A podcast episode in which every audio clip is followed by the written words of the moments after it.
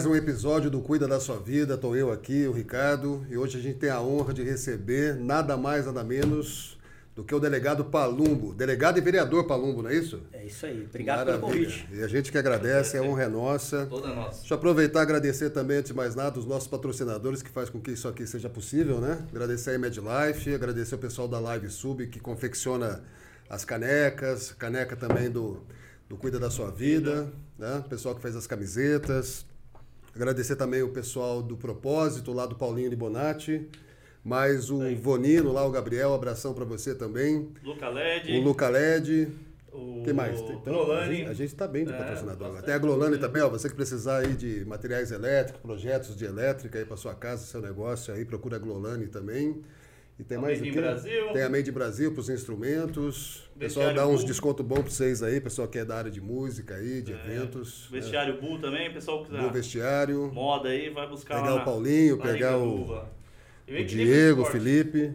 E também? Equilíbrio Esporte lá, um abraço pro Sérgio também. Pessoal abraço para vocês aí, obrigado mais uma vez aí pela, pelo apoio, pela participação de vocês aí para fazer isso aqui ser possível, né?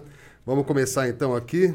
Vamos cuidar da vida do delegado Palumbo agora. Eita, Aí deve ser difícil. Deve ser viu? difícil. Rapaz. Maravilha.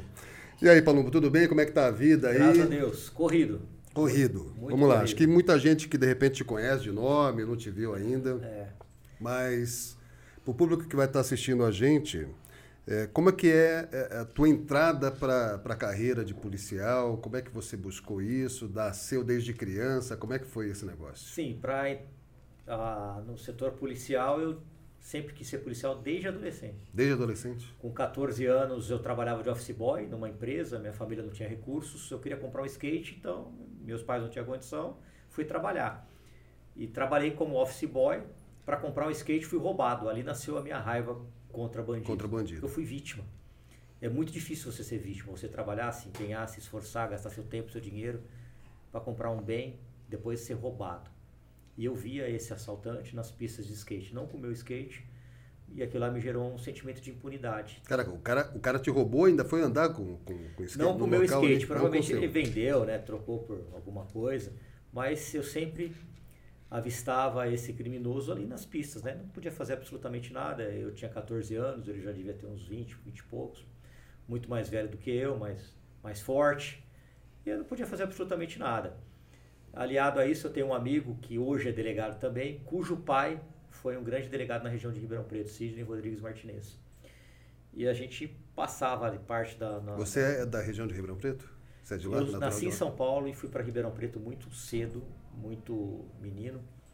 Passei a minha infância inteira lá, minha adolescência, fiz faculdade lá, então eu me, me considero um cidadão de Ribeirão De. Ribeirão Preto. Então, esse delegado, a gente frequentava a delegacia, na época das antigas Baratinha, que era o Fusquinha com O Fusquinha. só. Será Vocês vão lembrar, né? lembra né? isso aí. Nossa, É. ela- Você tá com quantos a anos, Veraneio, Com como é o nome 47. Da, da Veraneio? Tá 47 anos. Tô com mais passado que futuro. então eu tô nessa. tô nisso aí também. Ó, Baratinha, Veraneio. É, na época que a polícia e os Veraneio. professores eram respeitados, não é essa É. bagunça que é hoje aqui não, né? Que a gente viu um maconheiro na rua e saia correndo. É verdade. Hoje a gente vê um capaz do cara dar uma baforada na tua cara, se você falar qualquer coisa, você é repreendido. É verdade. Então ali nasceu a minha vontade de ser, de ser policial. Eu, como eu disse, nós não tínhamos muitos recursos financeiros, mas era uma família feliz porque tinha muita estrutura familiar. Uhum. Eu sou filho de italiano, meu pai veio para o Brasil como padre, Como padre? como padre. Caramba. Ele largou a batina para casar com a minha mãe. Ele conheceu minha mãe na igreja, em Pirituba. Para fugir desse amor, ele foi para Foi Bélgica. lá naquela catedral de Pirituba, lá, aquela amarela? É, amarela, essa mesmo. É Legal. essa mesmo. É, Não, eu acho que você está confundido com a da freguesia do Ó. Ah, é verdade. É Acho que você verdade. tá confundindo, Tá é a confundindo com a da matriz lá. freguesia do Ó. É a matriz, é verdade. E aí ele foi para Bélgica, porque ele ficou na dúvida entre casar e ser padre, largar a batina, foi para Bélgica, exerceu lá o sacerdócio um tempo na, na, na, na Bélgica, não aguentou, voltou e se casou com a minha mãe. Esse ano ele completa 88 anos e ele que me ensinou os 88 princípios do anos. cristianismo. Que- Então ali. Aí ele ficou desempregado, porque o padre ganhou salário. Sim. Largou a batina, ficou desempregado, foi vender livro de porta em porta. E a minha mãe, uma mulher periférica, da região ali de Pirituba, Perus, muito pobre, família pobre, mas sempre honesta e trabalhadora. Começou a trabalhar com 8 anos, com 12 trabalhava como auxiliar de costura. E os dois sempre trabalhando, trabalhando, trabalhando. Ela foi transferida para uma empresa em Araçatuba, posteriormente em Ribeirão Preto, onde nós morávamos no fundo dessa empresa. E eu vendia jornal na feira para ganhar um dinheirinho, jun- juntava garrafa, minha história isso daí, né? juntava... É eu Você é da época que vendia jornal na feira? É, mas vê, seu pai não vendia Barça, não, né? A Barça, tinha É Barça. teve alguém que vendeu Eu Barça. vendi é, Barça. é. Só que eu, eu, eu não sei quem é meu pai, né? Eu comecei a trabalhar com 9 anos como engraxate, depois fui entregador de jornal, entregava jornal de cidade. E, e comecei minha carreira em cima disso daí, trabalhando como moleque, porque também não. O trabalho dignifica a pessoa, É. né? E não é demérito nenhum. Nenhum, Começar a né? trabalhar hoje em dia tem lei para tudo. Tem lei até que você não pode dar umas palmadinhas no seu próprio filho. Pois é. Enfim, né? Uma inversão de valores, uma atrás da outra. Na década de 80, minha mãe é uma mulher que não tinha muito estudo, mas ela era uma mulher sábia. Ela montou uma empresa, prosperou. Foi aí que ela pôde propor- proporcionar, junto com meus pais, a minha vinda para São Paulo para estudar, fazer um, cur- cursinho. E eu nunca quis ser delegado, eu nunca quis ser juiz, promotor, advogado, eu sempre quis ser policial. A E eu tua até- vocação mesmo era polícia. É, eu mesmo. sempre. Eu, eu ficava com isso na cabeça. Pô, trabalhei. Mas você chegou a comprar. fazer concurso? Como é que foi isso? Sim, prestei no Rio de Janeiro, não passei. Depois prestei dois em São Paulo. Passei no, no- no- no concurso. Comecei minha carreira no Capão Redondo, na época era conhecido como Triângulo da Morte, que era Capão Redondo, Parque Santo Antônio e Jardim Ângela. Era pesado. Era pesadíssima ali. Foi até matéria de Globo Repórter, como um dos locais mais perigosos, Mais perigoso do do mundo. Né, era muito perigoso ali. E ali comecei a minha carreira policial. É, lembro do, do primeiro plantão, que eu estava. Cheguei numa sexta-feira à noite, aquele terno do, da Colombo de 100 reais, gravata de zíper. Dorinho, Colombo. Vem muito disso aí. É, Dorinho. também? Eu tenho até Dorinho. hoje esse terno. Aliás, eu tenho esse terno até hoje. Não dou ele para Cara, eu contei, eu contei a história pro Ricardo. Falei, Ricardo, teve um cara que me pegou uma vez. Ele, eu cheguei lá com um terno. O melhor que eu tinha era, era da Dorinhos na época. Dorinhos. Dorinhos era concorrente da. Colombo. É, né? É Da da Colombo, Colombo, né? exatamente. Mas Colombo já era um e pouco mais caro. A Co- A Colombo já Qual tinha. que era mais caro? Não lembro. Era mais caro do que na Dorinho. Não, era, não, é- era. Era Dorinho. da- Não, Colombo era era Dorinho e depois do- vinha Colombo. da- do- Depois você saía, era uns ternos que você tá chique, Você ali era TNG. R$ uns 99 ternos reais é. e ganhava dois, É, ganhava um outro, né? exatamente. Exatamente. Daí depois era Vila E Romana. comprava a camisa da Facínios. Fazendo vários marketing aqui. Pois é. Ainda existe fascínios? Acho que existe esses caras, né? Não sei. Cara lá do Brás. nunca mais Colombo ouvi existe, isso daí. né? Colombo, Colombo tá quase quebrando, na verdade. Né? Porque É mesmo, por causa da saiu pandemia? fechando bastante da pandemia, eles fecharam bastante loja, né? É, agora é bastante, Mas eu, eu mas lembro é- até hoje, eu contei essa história tem pouco tempo pra ele. Eu falei, meu, Uhum. daí o cara pegou, me levou, eh, eu com meu terninho de Dorinho, o cara me levou na- numa ponta de estoque da Pamplona, que era da Vila Romana. Frequentei muita ponta de estoque, viu, meu? Nossa, Cara, mas daí né? você imagina Eu você lembro- ternos, você sair de Dorinho é, pra Vila Romana. Eu lembro uma vez que eu fui comprei um, um terno na loja, era verde, um verde militar assim. Quando eu fui na rua, ele era marrom. Eu tive um terno verde também, eu acho que eu fui, Rapaz. achei outro corajoso pra usar o Eu- terno verde. Eu usava, né? Eu falei, meu, por que, que eu fui comprar esse terno, meu? Feio pra Cara, burro. o terno que eu mais usei estranho foi um terno cor salmão, velho. Você acredita? Não, eu já E usei. eu usava uma grava- gravata florida. Olha, eu já comprei vários ternos, Parecia um pavão andando. Vários ternos, acho que na época de eu era zoado pra cá, eu não sabia nem dar nó em gravata, Caraca. comprei gravata de zíper. Tudo, eu já tive zíper também. Nossa, E aí é, com o você tempo usava você só a vai, primeira vez, você né? vai usando, a- você vai aprendendo. É, Você a- usa a primeira vez, né, de zíper, porque depois a sua cara. Você vai aprendendo a se vestir, né? Usava terno preto com meia branca, né? Tipo Michael, Michael É. Jackson. Aí E você nesse vai- meio, Mas, quando ó, você se chegou- precisar se vestir, eu vou cortar agora. Se precisar se vestir, Gianni Ferrucci. Olha, Armandão, Armandão, hein? se precisar de terno, roupa social, Armando, Gianni centro. Ferrucci. Eu não gosto de andar de Sensacional. terno. O cara tem um corte tipo da Via Veneta, muito É bom. mesmo? É, cara, sensacional. Eu só cê- uso é tipo assim, você pega o mesmo mesmo. produto da Via Veneto sem ser a marca Via Veneto, entendeu? É no mesmo tipo de É corte, né? Produto, é, fornecedor é o mesmo. e- É, eu estou falando porque eu sou advogado. Também, apesar de tudo, né? E me fala uma coisa, daí você chegou, foi pro Rio, não passou, veio pra São Paulo, Aí passei. te- aí passou e te jogaram nessa bomba lá. Jogaram dessa bomba, né? Foi parar lá no. Quando eu vim pra São Paulo, eu vim com esse meu amigo, que também é delegado. Tá. Ele passou alguns anos depois, né? Você ficou quanto tempo como policial mesmo na Timóteo? Você 20 ficou como anos. investigador primeiro? Não, eu já entrei toda- como delegado. Ah, você já entrou como Entrei delegado como direto? delegado, sim. E como que é o respeito?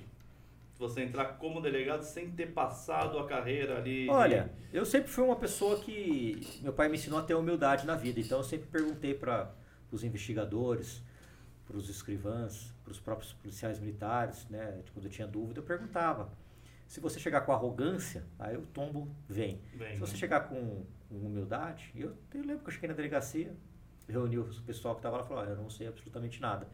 Eu sei a teoria, tenho bastante conhecimento jurídico, estava afiado, tinha passado na prova da OAB. Com 23 anos eu passei na prova da, da OAB. E eu sei, a, a- eu sei a teoria, se vocês puderem me ensinar a prática, mas cheguei com a maior humildade do mundo. Aí eu tive o respeito do pessoal. Lógico que sofri uma, uma zoeira logo no primeiro plantão. O carcereiro João Banana. João durante- Banana. Durante a madrugada, falou assim: Tá vivo ainda? tá vivo. Ele, doutor, tem que entrar na carceragem. Tinha 200 presos lá, caberia no máximo 30. Eu falei: por que que tem que entrar lá? Tinha 200 presos. Tem que bater grade. Ah, o que, que é isso, bater grade? Bater grade. É, vamos lá. Aí eu fui. Devia ser depois da meia-noite. Eles pegavam um, um cano e ficavam batendo na parede e no chão. Pelo barulho, eles saberiam identificar se haveria ou não é, buraco para os presos fugirem. Eles batiam na grade também. Pelo barulho, sabia se o pirulito tá estava brincando. cerrado ou não. Só que ele fez isso para me testar. Para ver se eu ia enfrentar, se eu ia ficar com medo. Claro, tem medo, todo mundo tem medo. O medo é inerente ao ser humano, mas covarde daquele que não enfrenta seus medos. E fui. Aí passei. No outro dia ele fez a mesma coisa com o delegado interior que pediu exoneração. E na hora que entrou, assim, os caras não Ah. olham tortos, como é que fica isso? Então, você- eu fiquei na minha, né, meu? Eu já olhou torto, a gente olha torto também e assim vai, né? É tipo cachorro, né? O primeiro que abaixa a, a é cabeça vai ser de, submisso. de, de todo tipo Hã? que tá ali, né? Todo tipo. Todo tipo. 200 presos, tudo quanto é tipo. Mas é tipo o cachorro se encarando, né? O primeiro que abaixa a cabeça vai ser mandado. E aí foi, passei. No outro dia fizeram a mesma coisa com um delegado, que inclusive era vereador de uma cidade do interior, que eu não me recordo qual, e pediu para ir embora. Não aguentou e foi embora. Só de É. ter que fazer isso? ele Só de ter que desistiu? fazer isso. Ele falou, você tá louco. Mas ele desistiu aqui." da carreira dele? Desistiu da carreira, abandonou. Olha, porque se você for ver, meu, você ganha mal. Pra caramba, assim. É, o São Paulo é o pior salário do Brasil, o estado mais rico. Delegado ganha o pior salário ser- do Brasil. Pensava ser Delegado investigador, policial diplomático lá em Brasília, né? Você fez bem não ser. Não, até que Brasília ganha bem, né? Porque lá é pago pela União. Mas São Paulo paga-se o pior salário do Brasil. E os Pra caras não mudam. Entra, vira campanha política de governador e os caras chegam na hora, dá uma tá trairagem tremenda. aí faz é o mesmo partido há 20, 30 anos quase, que é o PSDB, né? Eles não gostam muito de funcionalismo público. Só que isso reverte no quê? No mau atendimento à população. Sim. São Paulo tem 14 mil policiais de déficit. Falta 14 mil policiais. Então, quando você vai numa delegacia e é maltratado pelo policial, a culpa é do policial, ele tem que ser punido por isso, porque ninguém é obrigado a ser vítima duas vezes. Tudo bem. Mas quando você vai numa delegacia e toma uma canseira de 6, 7, 8 horas, a gente tem que lembrar que falta 14 mil policiais Isso no estado de São Paulo. no estado de São Paulo. Então, todas as delegacias do São, de São Paulo, principalmente aqui da capital, falta policiais. Não Então, só você- policiais, né? Equipamentos também, né? Equipamento, Porque falta você tudo. vai, você vê, não vê lá, não tem computador, não tem uma Tem impressora nada. funcionando. Na minha época eu já levava papel, É isso que eu falar. impressora. Cansei de pagar a viatura que eu batia, que a gente batia, né? Os investigadores batiam. Tinha que pagar. Pagar, exatamente. Paga. Não, Tá. Quantas vai vezes- material. Quantas ter vezes você tem. estava em ocorrência, batia a viatura, correndo atrás de traficante bandido, e aí a gente responde na corregedoria. E lá pergunta, você vai querer pagar? Você vai se responsabilizar e vai responder uma sindicância e vai descontar no teu olerite? Quer dizer, de um jeito ou de outro você ia pagar. Você tem que pagar, você só se ferra, você só se ferra. Então você ganha um salário ruim, um péssimo salário, paga se quebrar a viatura. Quantas vezes eu fui parado com essas Trailblazer novas? Nossa, que viatura boa, agora vocês estão bem. Não, não estou bem não, que eu ganho mal, se eu bater isso aqui eu tenho que pagar. Não tem manutenção, o Estado não oferece manutenção, o policial tem que se virar, bater o caneco aí nos, nos comerciantes. Agora melhorou um pouquinho essa questão de manutenção, mas era terrível, terrível. Caraca. Então, a situação da Polícia Civil é de falência. Ela parece estar pior que o antigo MAP. Tá falida, mal paga, Total. quebrada, fudida, ferrada. Tá ferrada. A Polícia Civil tá quebrada, tá capengando. Não é só polícia também, né? Você- a gente pode falar do- você, do, é, judiciário se- também, no se- sentido... Mas o Sim. judiciário, eles ganham bem. Eles ganham bem. Se você pegar um, um policial, um GCM aqui de São Paulo, que tem a ver com a prefeitura, início de carreira, dois mil reais. Ele arrisca a vida para defender. Olha o que aconteceu em Araçatuba. É, Só a tem- gente vê o que aconteceu em Araçatuba. Eu já participei de troca de tiros como essa. É indigesto, não é fácil.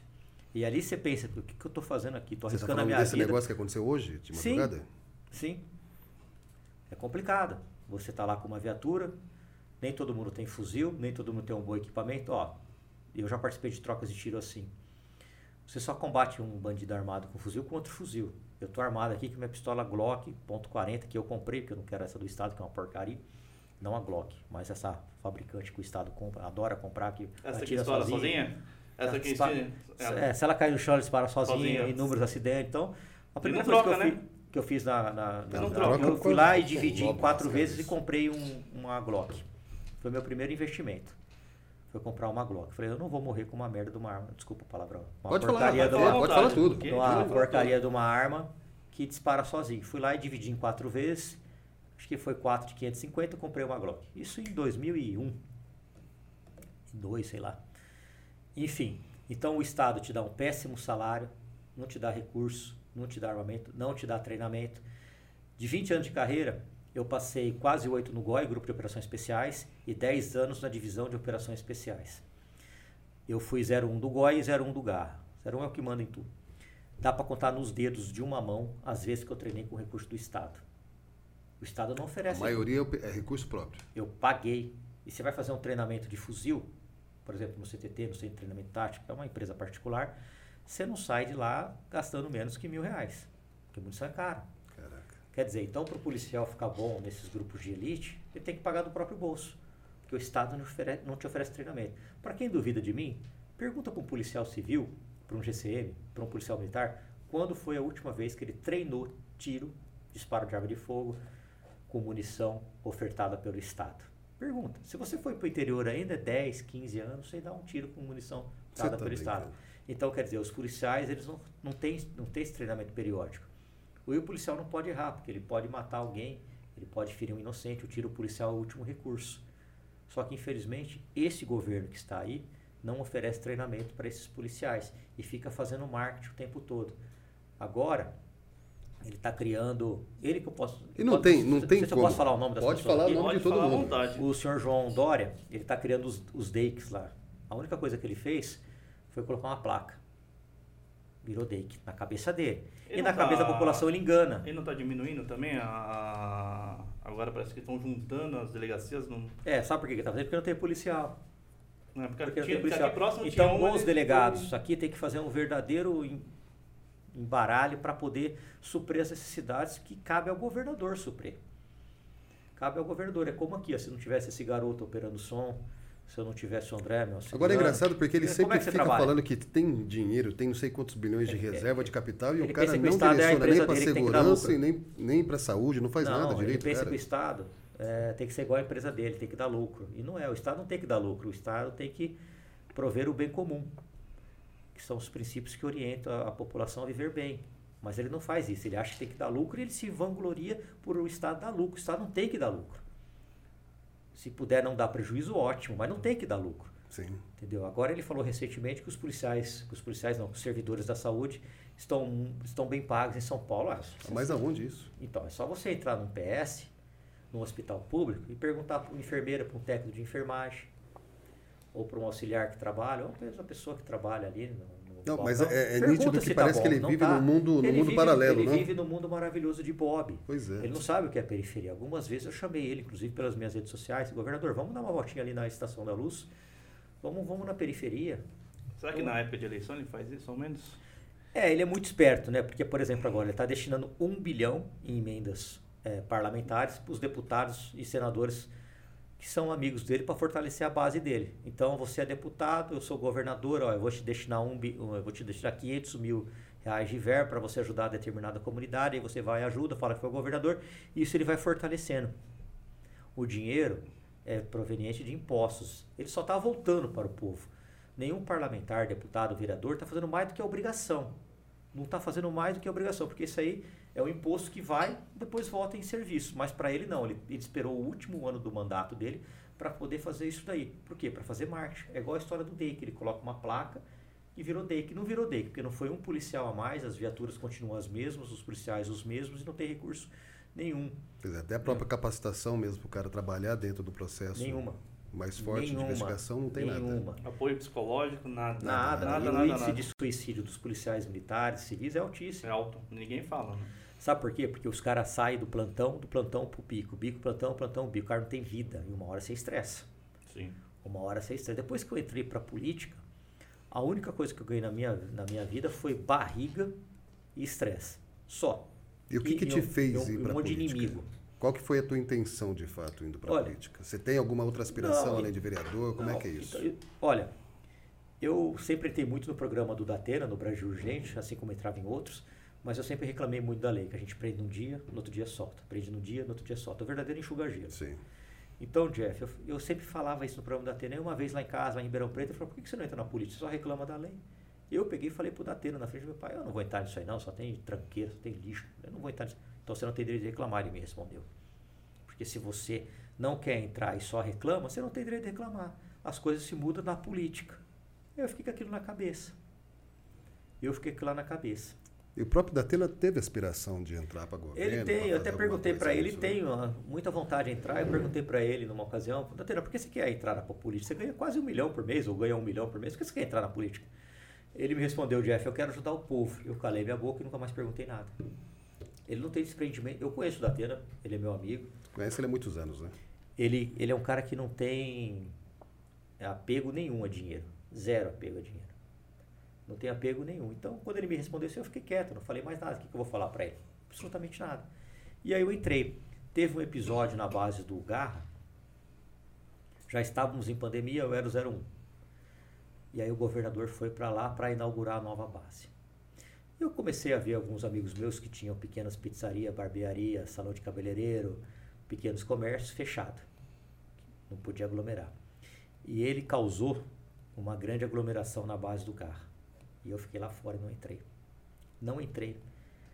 Aí o Nico me ligou, você não vai entrar? Eu falei, não, não vou entrar. Eu preciso concurso para delegado, não para puxar saco de governador.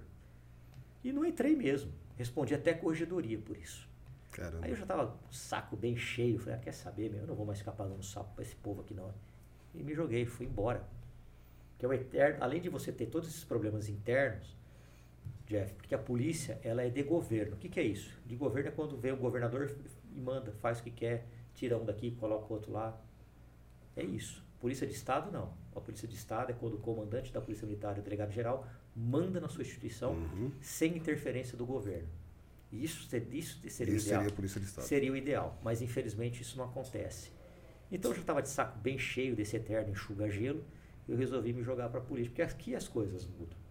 Aqui as coisas, é difícil, é difícil pra cacete. Como eu estava falando, a única coisa que eu ganhei foi minha barriga que cresceu pra caramba. Outro dia minha esposa falou, você percebeu que você nunca mais teve um final de semana em paz com a sua família? Será que vale a pena isso que você está Por fazendo? conta da política. Por conta da política. É todo final de semana. Te- Nego te pedindo o tempo todo, velho. O tempo todo o nego te pedindo. Tem que cobrar, o político tem que cobrar mesmo. Mas a população muitas vezes não sabe o que que faz um vereador, um deputado, um senador. Acaba. E você chegou a fazer algum tipo de projeto? Você levou lá para. Sim, eu tenho mais de 10 projetos apresentados. O prefeito é do meu partido. Eu já fiz representação contra a prefeitura no Ministério Público, duas. Eu faço diversos questionamentos na Comissão de Finanças contra contratos sem licitação que eu creio que está com, com indícios de irregularidade, de superfaturamento, isso contra o prefeito que é do meu partido. Uhum.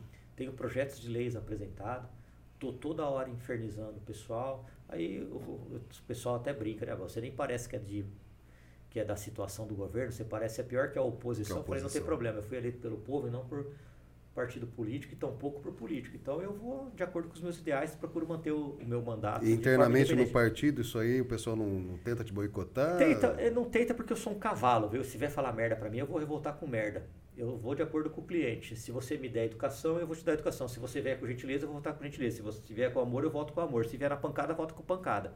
Então ele já sabe que eu sou, porque eu quero falar. eh, Tentaram no começo. Eu falei assim: onde está escrito que eu sou mandado por você? Está escrito em algum lugar? Onde está escrito que eu sou que eu tenho que obedecer você? Aí o cara nunca mais falou nada. Isso é uma figura lá do alto escalão. Pegou e saiu do grupo eu- foda-se. Foda-se, eu não sou, eu fui eleito pelo povo, eu devo satisfação pro povo. Devo satisfação para você, para você, para ele. Eu não devo satisfação para político nem para partido político. Então eu tenho certeza que eu não sou muito bem quisto dentro do meu partido. Até me falaram, ah, você não vai conseguir se, se reeleger mais para nada. Eu falei, não tem problema, eu voto ser delegado, vida que segue e vamos embora. Mas tem uma coisa que Hoje você está tá licenciado. Na...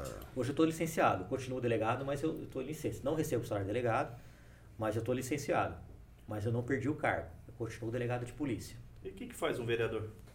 O vereador legisla em favor do município. A, a, função do vereador é você fiscalizar as contas do Poder Executivo, do prefeito, fiscalizar os serviços. Por exemplo, eu vou em unidade básica de saúde, eu vou em unidade da GCM, eu vou em escola, eu proponho projetos de lei, eu tenho projetos de lei que é para prefeitura enrijecer a, a, fiscalização nos desmanches, que são os grandes fomentadores dos crimes de roubo e furto. Tenho certeza que quem está nessa sala aqui já teve algum amigo, algum conhecido que teve um carro ou moto roubado. Sim. Vai parar tudo nesses desmanches. E está lá no artigo 144 da Constituição Federal. A segurança pública é dever do Estado, direito e responsabilidade de todos. Então a prefeitura tem que fazer o seu papel. Então eu tenho dois projetos de leis a favor disso. Eu tenho um projeto de lei para votar a gratuidade do idoso, que foi tirado de uma forma sacana na última gestão. Isso é verdade. Sacana fazer isso com uma pessoa que, para ele pagar 4,40 vai fazer uma foto terrível. Eu tenho um projeto de lei aprovado que se você atropelar um animal na rua, você tem a obrigatoriedade de socorrer. E tantos outros aí que, que, a, gente, que a gente fez junto com o meu corpo. O que, que você eh, imagina trazer de toda a experiência da tua carreira como delegado para dentro da política? Porque, como vereador, olhando como municípios, eh, acaba tendo uma certa limitação. Sim. É, da maneira como você está se envolvendo com a política hoje, do que você está conhecendo. Porque uma coisa é quando você está do lado de fora, outra coisa é você viver esse universo. Né?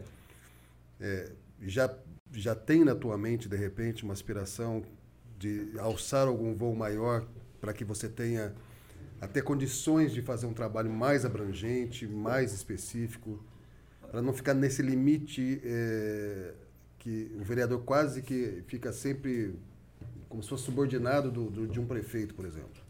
É, eu costumo dizer, Jeff, que tem alguns, tem alguns vereadores lá que parecem isso mesmo, mas eu não sou não, viu?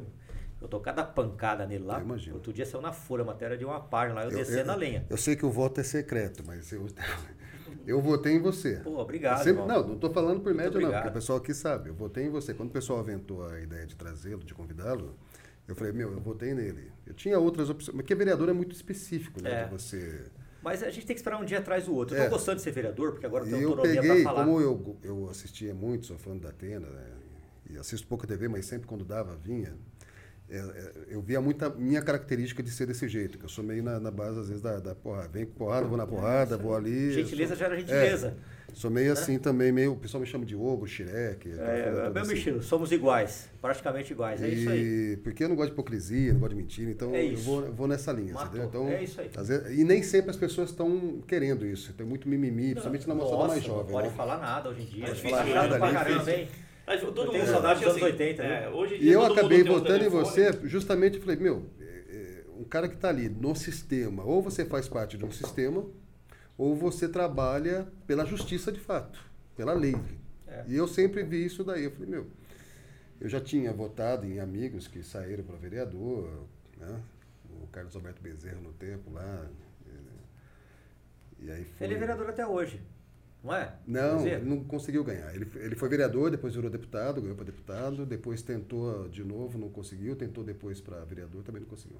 Sabe o que, que entra na Aí política? o PSDB deu umas secretarias lá para ele. Ele estava na última era do, de esporte, né? É, de esporte. Não, ele saiu, né? Aí depois ele saiu, saiu também. Foi pra uma outra, entrar para política é como você entrar num chiqueiro e tentar sair sem feder a porco. É, isso. é bem por aí. É isso aí mesmo. E falo para quem quiser ouvir isso daí. Eu tenho cada treta naquela tribuna lá, meu. Os caras falam, vai brigar com o que hoje? E foi uma curiosidade. A maioria vai ter votação lá. A votação já é combinada lá atrás? Não, os partidos eles se reúnem, né, os líderes, tá. e falam assim, nós vamos votar, tem os partidos aliados que vou votar nisso aqui a favor do prefeito. Mas para mim entra por aqui, sai por aqui, eu voto o que eu quero. Tá. E vou lá e desço a cacetada. A impressão mesmo. que eu tenho, olhando, que para mim é tudo um teatro. Você tá ali, já tá tudo combinado, vai ali, vai voltar. Ah, não, quero voltar tem, naquilo, tem quero voltar naquilo. Tem, tem, tem sim, tem tá certo. Entendeu? O que eu imagino é o seguinte, você vai lá, assim, eu sou. Eu participava às vezes com meu pai. Meu pai, ele sempre. Meu pai era oficial de justiça e sempre estava ligado com um político para poder melhorar a questão dos bairros, do bairro onde nós morávamos, né? Morava na Naí Carvalho. Então sempre tinha o Guilherme Janete, daí tinha o, o Mauro Borges sempre eram vereadores lá de bairros que ajudavam a gente lá para poder conseguir um asfalto, conseguir uma, uma calçada. Então meu pai estava sempre ali envolvido. E eu sempre ia lá na, na Câmara, lá no, no, na Assembleia, fazer participar daquilo, para ver como que era, para acompanhar meu pai, né? E eu sempre via isso, eu falava assim, Obrigado. não é possível que seja essa. Eu achava um teatro, sabe? Você vê aquilo, aquela gritaria, que não sei o quê, mas tem alguma coisa É armada que aqui às por vezes a trás, sensação né? é que dá muito esquema, né? É. Que é, já, é, os acordos partidários. É né? isso daí, os É isso. partidos se juntam, tem os aliados do governo, do prefeito, no caso, e fala, que eu tive alguns embates lá que eu falei, não vou votar a favor disso. E não votei. E fui na tribuna e falei, quiseram criar lá alguns cargos lá, e eu falei, pô, em época de pandemia, todo mundo quebrando, vocês querem criar cargo em comissão para ajudar os amigos dos amigos? Subi na tribuna e falei, isso aí é para ajudar os amigos do prefeito, para colocar os amigos deles encaixar em cargos altíssimos de 15, Nessa 10 reais. época ainda era o Bruno ainda. Não, Ricardo. Já era o Ricardo. já. Do meu partido. Do meu partido. Ele mandou uma mensagem, ô, tá ficando ruim aí. Ah, eu sou assim mesmo, filho. o cara... Dane-se. Da- Esse sou eu. Eu fui eleito pelo povo, Jeff. Foi E apertar você. tem, não teve Vocês. ameaça ainda de vai expulsar do Ah, partido pode expulsar. Eu já falei na tribuna lá, quer expulsar do partido? Expulsa. Dane-se também, não tô nem aí. Mas uma coisa não pode tirar, o meu sono é a minha dignidade. Sim. nem minha honra. Eu não vou ficar aliado a, a governador. o governador é o meu partido é aliado dele. Todo dia eu, eu bato nele. Todo dia. Pior que o cara dá motivo, né? Rapaz, esse daí é triste, hein? Nossa Eu senhora. fico vendo assim, Meu Deus do céu. longe de fazer qualquer coisa nesse negócio agora, né? Porque, Meu Deus. Mas Uma bright hipocrisia. Eu ia lá na- nas estações de ônibus, metrô, do eles me caramba. acompanhavam. Eu falei, olha, aqui tá aglomerado. Eu entrava lá no meio da estação da luz, no horário de pico, no meio do povo. O que, que você acha disso? Sei o quê? Porque aí você pegava um comerciante que às vezes não entrava 30 ge- pessoas no comércio dele, com medição de temperatura, uso de máscara, álcool em gel, não podia. Aí no metrô, 300 pessoas enlatadas igual sardinha, pode. Isso é responsabilidade do prefeito e do governador, então é Sim. hipocrisia. Ah, agora é. ficaram fechando balada, bala- balada, balada, balada. Eu não sou a favor da, da aglomeração, não sou negacionista. Eu acho que a gente tem que usar máscara, tem que se precaver, mas a vida tem que continuar. Aí o comerciante que lá tá lá desesperado para abrir a baladinha dele, que paga impostos, gera emprego, ele tá fudido também, cara. E aí, Eu vai, recebi uma- aí vai o Frota, que é o Batman. Aí o vai é lá, Dória. então, mas aí ele não vai no, ele não vai no pancadão. Eles não vão no pancadão e eles não vão arrumar a situação do transporte público. Aí apare... eu até falei numa entrevista, acho que acho que foi na Rede TV, eu falei, olha, essas baladas que eles estão fechando aí com 100, 150 pessoas, o comerciante paga imposto, está desesperado, ele está ferrado. Um mandou uma mensagem para mim que, olha, o seu amigo, o Frota, eu não sou amigo dele, tá gastando, tá, me ferrou, agora eu vou ter que pagar uma multa de 200 mil, vou ter que mandar 70 funcionários embora, me quebrou. Ele começou a xingar o Garra, falou, eu não tô mais lá no Garra. E se eu tivesse lá, com certeza eu ia pedir para ir embora, que eu não ia me sujeitar a um papelão desse. E aí ele tava desesperado. Eu peguei e falei assim, olha, se você for numa estação de, da luz aqui, ô João Dória, em três vagões de trem, Tem mais gente do que lá dentro da balada. pois é. E quem tá achei- na balada, porque quer ir. É. Que Agora, quem tá no transporte público, é obrigado aí. Obrigado. É obrigado. tem que trabalhar. É, eu coisa. sempre achei que Fora, fora, fora o de- absurdo de, de horário, prender né? camelô, É. prender um Ah, pelo amor de Deus. Foram, ó, eu peguei dei um solta cacete bandido e prende um Garra. trabalhador. Eu trabalhei no Garra há 10 anos, eu tenho amor pelaquela instituição lá. Quando eu tava olhando, assistindo o programa da Atento na, minha tele, na televisão da minha sala lá, eu peguei e falei, caramba, o que essa viatura do Garra tá fazendo na porta do salão de cabeleireiro, nos jardins? E eu fiquei, não, deve ter sido um roubo, um sequestro, né, um assalto. Não, um policial com 762, amando do governador, foi fechar o salão de cabeleireiro e Você tá aparecer na TV. Até o Datena ficou constrangido. Eu peguei, mas na hora deu a- eu comecei a arregaçar eles na, na rede social, não, não os policiais, mas os dirigentes. Qual é o perigo, Jeff Ricardo, de, de você estar com o salão de cabeleireiro aberto? Não, Eu sempre achei. Qual que é o perigo? é, nenhum. Vai estar uma mulher nenhum. fazendo a unha, outro com o bob no É. cabelo. Você vai com um fuzil 762. Manda uma viatura descaracterizada. Pra poder ir lá e pedir pra. Manda uma viatura descaracterizada. E eu- Você, assim, senhora, não. fecha aqui que vai dar problema. Tá bom, tchau. Não expõe o comerciante. É Sim. ridículo. Na velho. verdade, o que eu sempre achei que foi o que? Você tem que aumentar o horário. Eles diminuíram. Diminuíram. Aí fica. Porque se você coloca, você começa, você abrir às 9, põe que a pessoa pode abrir às 7, vai até às 22 horas. Porque a pessoa vai escolher o horário que tem o Exatamente. menor tempo de É isso gente. aí. Mas não, vai lá, diminui para é. poder aglomerar todo mundo. É que nem eu falo, né? Eu costumo te falar, tem um- uma loja aqui de artigos que eu adoro visitar, que é o Armarinho Fernando. Eu vou lá e saio comprando tudo lá. Os shoppings estavam fechados. Abriu o armarinho. Fazia fila. um quarteirão inteiro. É porque o pessoal queria sair Agência de casa. bancária lotada, fazer. ia diminuir o horário. Então, é uma baita hipocrisia. Aí faz uns rodízios maluco de noite, de dia, De dia, dia, sim, você não sabe nem o dia. tá- Olha, para quem é Brincadeira. classe média e classe média alta, isso não vai afetar nada, porque o cara tem dois, três carros. Sim. Quem vai pagar o pato mais uma vez? O pobre, o periférico, mais uma vez vai se ferrar. Eu sou naquela eh, também, né? Se você pode ficar em casa, você tem condições, Puta, eu Fica em vou casa. te contar um episódio lá. fica em casa. Agora você não pode, tem que trabalhar, vai fazer o que com esse pessoal? Tem uma vereadora, uma vereadora lá que me odeia, né? Não vou falar o nome dela por questões éticas. Que ela começou a gritar na tribuna, fica em casa, fica em casa, fica em casa. Eu falei, ah, é fácil ficar em casa. Eu subi na tribuna, é fácil ficar gritando, fica em casa, fica em casa, ganhando 18 mil por mês, né? Aí você fica 40 anos na sua casa e 18 mil, tudo bem, 18 mil, Toda 18 hora mil, pinga, 18 né? mil, 18 mil. Todo mês pinga. Fácil, né? Agora vai perguntar para um comerciante, aliás, quem tinge o seu cabelo? A senhora tem idade, quem tinge o seu cabelo?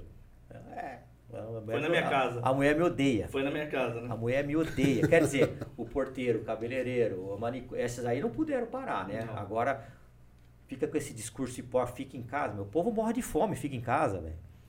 Pô, não. deixa o salário. É, Vou não. deixar o salário Não aqui? é só eles, né? Os Deixa o artistas salário. também, né? Os artistas gostam disso também. Pô, né? para com isso daí, meu. O povo precisa trabalhar, meu. O povo trabalha para comer. E o povo não tá nem aí se é de direita, se é de esquerda, se é de centro. Eles não estão nem aí. Eles querem dinheiro para pagar as contas deles, se divertir no final de semana. E vida que segue. Estão cagando pra esse negócio de direita e esquerda. Se você tivesse o poder, a chave do poder na tua mão, o que, que você mudaria e começaria a partir da onde? Olha, minha bandeira é segurança pública. Eu não gosto de bandido. Eu não acho que eles são vítimas da sociedade. Mesmo porque a minha vida, eu sempre, sempre fui não, né? Você sempre combateu a- a- o traficante, Isso, ladrão. Isso, eu, tenho, eu sempre penso na vítima. Certa vez eu fui no programa da Record e me perguntaram o que, que você acha desse ex-presidiário que escreveu diversos livros. Eu falei, o que, que ele fez? Aí a apresentadora falou assim, ele matou um pai de família. Então vamos perguntar para a filha, para a esposa, para a mãe desse pai de família, o que, que ela acha disso. Com todo respeito, eu quero que o bandido se dane. Vamos perguntar para a família o que, que eles acham. Porque com certeza essa mãe, esse filho, vai carregar o, pro resto da vida a dor do, da ausência do, Da do parente que se foi. Mas não, é muito mimimi nesse país. Ah, é vítima da sociedade, um cacete. Vítima da sociedade é você que, que, que bandido. trabalhava pra cacete lá, pra vender tuas coisas, pra ganhar um dinheirinho. Entendeu? Vítima da sociedade é o trabalhador que vive de marmita, trabalha o dia inteiro pra ganhar um salário de fome. Isso aí que é vítima da sociedade, não um bandido. você bandido tem livre-arbítrio, que- nunca fui que- bandido, que sempre hoje- fui pobre. Hoje nada disso acontece. Aquele velho negócio. Você, prende, o cara solta. O que, aonde você entende, na tua visão de segurança pública, que está a falha? Olha, a falha a gente não pode culpar o judiciário, nem o Ministério Público, nem a polícia. Porque nós não faz, esse, esses agentes não, não faz lei. Quem faz leis? Deputados e senadores. Ah, por que, que nunca muda? Porque a maioria que está lá ainda pensa em bandido e se esquece das vítimas. E você acredita que eles pensam em bandidos por qual motivo? Não tem a mínima ideia. Tem uma, Porque tem umas loucuras, uma- tipo aquele o, lá no Supremo que soltou o André do Rap. Quer dizer, André você tem um Rap, eu era trabalho absurdo. do Garra, era o 01, eu acompanhei tudo que lá. Foi um excelente trabalho do delegado Fábio Caipira, Rafael Fagundes, foram até Angra dos Reis, ficaram dias e dias sem dormir, prenderam e depois foi, foi solto. Pois é, é uma loucura o negócio É, desse. por quê?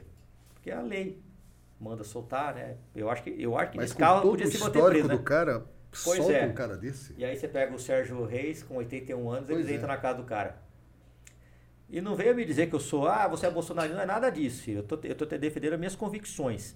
Eu não visto a cara, eu não visto, eu não sou advogado nenhum político e nem tenho político de estimação Mas, por exemplo, não. Bolsonaro tem uma situação que para ele, bandido bom é bandido morto, né? Você sabe que eu sou contra isso daí? Porque eu sou cristão? Eu sou contra isso. Eu sou contra. Eu falo para todo mundo. A minha maior arma não é a minha pistola que está aqui, não. A minha maior é a minha fé em Deus. ó. Eu rezo meu terço todo dia, então não posso ser a favor de, de pena de morte.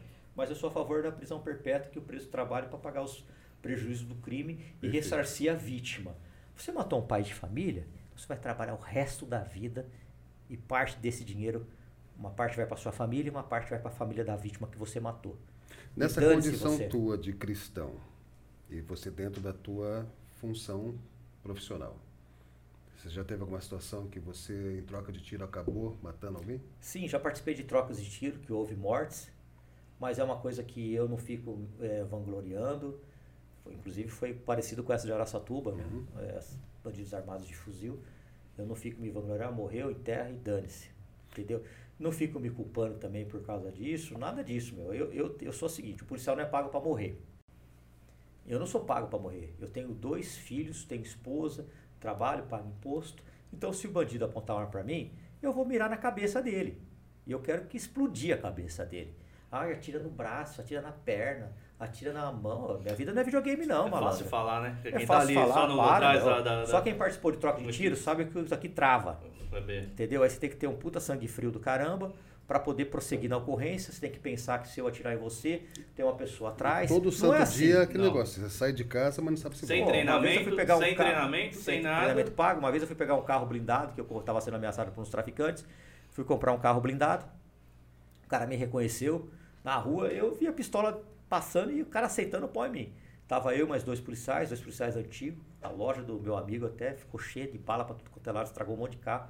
Só que nós não podíamos atirar, porque estava numa avenida movimentada, e os carros batendo um atrás do outro, desespero total, e o cara atirando.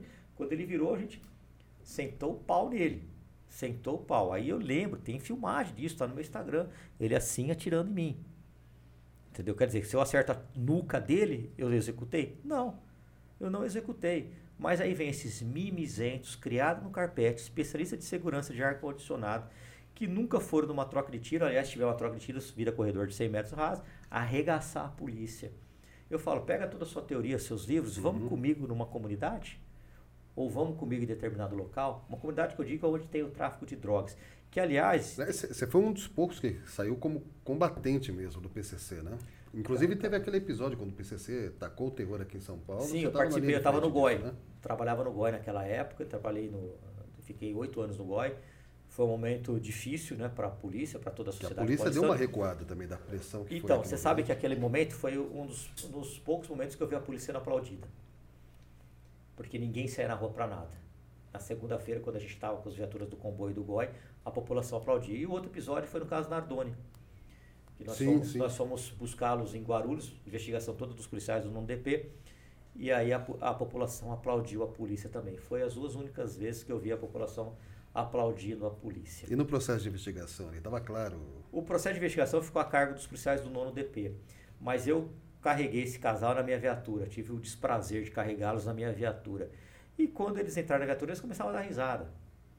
Quer dizer, um cara que joga uma filha pela janela, ou é conivente com isso, qual o motivo que ele tem para rir?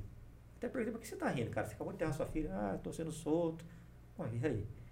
Cara, eu sou pai de dois filhos, cara. Para mim, a coisa mais sagrada da minha vida são os meus filhos.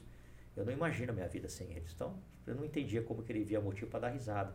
Mesmo naquela época, eu ainda não, não, não, sei- não- não era pai, entendeu? Então é bem complicado. Eu acho que bandido é bandido, não é vítima da sociedade. Porcaria nenhuma. Tem que ficar preso. Eu estou revendo esse meu pensamento aí de cristão, até brinco, né? Que para político deveria ter pena de morte. Porque quem mais faz mal para a sociedade é É político. É político, cara. Só que aí a gente tem que fazer uma, uma meia-culpa né, nisso, né? A população vota, mas ela não vai atrás no que o seu candidato está fazendo, quais projetos ele está apresentando, por que ele está brigando, o que ele está fazendo.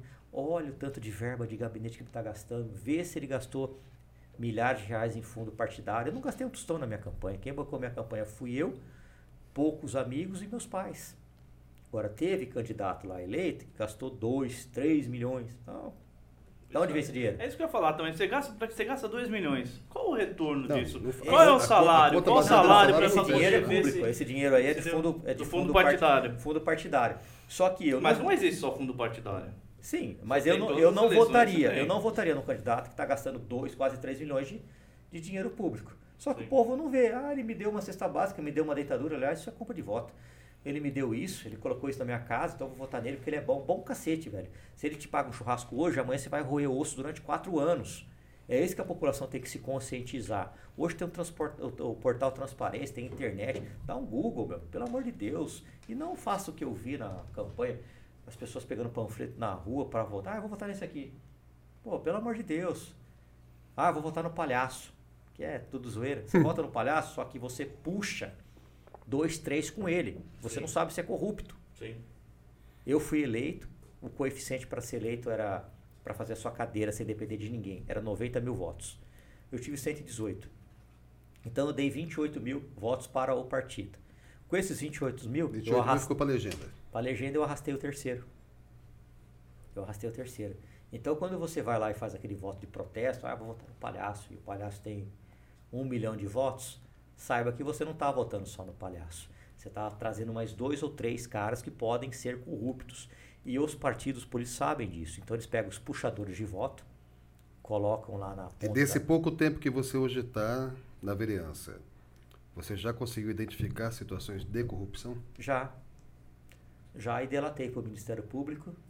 Prendemos uma, uma, uma mulher representando ONG que estava vendendo cesta básica da prefeitura.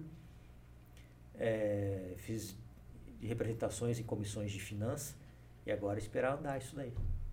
Mas eu bato nisso toda hora. E já teve uma situação, por exemplo, que o próprio Dória chegou a falar que ele ia acabar com a corrupção na polícia militar e polícia civil do Estado. Existe corrupção no meio da polícia? Claro, existe. Existe sim. Não vou ser hipócrita falar que não existe. Existe em todos os setores da vida. Aliás, existe em toda a sociedade. A partir do momento que você dá uma caixinha para um cara para não ser multado, você está corrompendo. Para ter a corrupção precisa ter dois lados, corruptor e corrompido. Se você aceita isso, você também é corrupto. Não tem a corrupção só de um lado, porque a outra parte também aceitou. Então tem em todos os setores. Esses desmanches que tem aqui em São Paulo, que a gente fechava no dia, no outro dia estava aberto. Por que estava aberto? Por que estava aberto? Alguém está levando vantagem nisso, não é possível. Cadê o Detran que não vai lá fiscalizar? Cadê o Detran que não vai lá no outro dia? Opa, foi preso um cara aqui. Vamos fazer uma vistoria aqui, vamos arrebentar com tudo. Não. Você vai lá, prende um cara, no outro dia ele sai na audiência de custódia, as peças, a maioria continua lá, fica por isso mesmo e tá tudo certo. Corrupção, filho. Corrupção. A gente tem que extirpar, acabar com isso aqui, mas é difícil, cara, porque aí você é tido como poça d'água, né? Você chega numa roda lá, as pessoas desviam de você para o assunto, o caramba. É, os encantos do poder é foda. Se a pessoa não tiver Deus no, no coração, ou tiver princípios enraizados, meu, você não leva aliança, cara, quando você morre.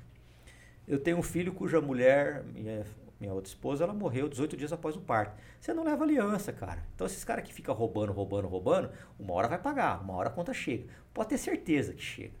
Pode ter certeza. Logo nos primeiros dias veio um, um cara e falou, oh, você sabe que aqui, né? É, você aceita? Ele falou, oh, meu, nem comece com esse papo, eu não quero saber desse papo, entendeu? Convivia com alguns lá na polícia, mas cada um no seu canto e vida que segue. E vida que segue. E assim a gente tocava o barco. Agora, não venha me oferecer nada não.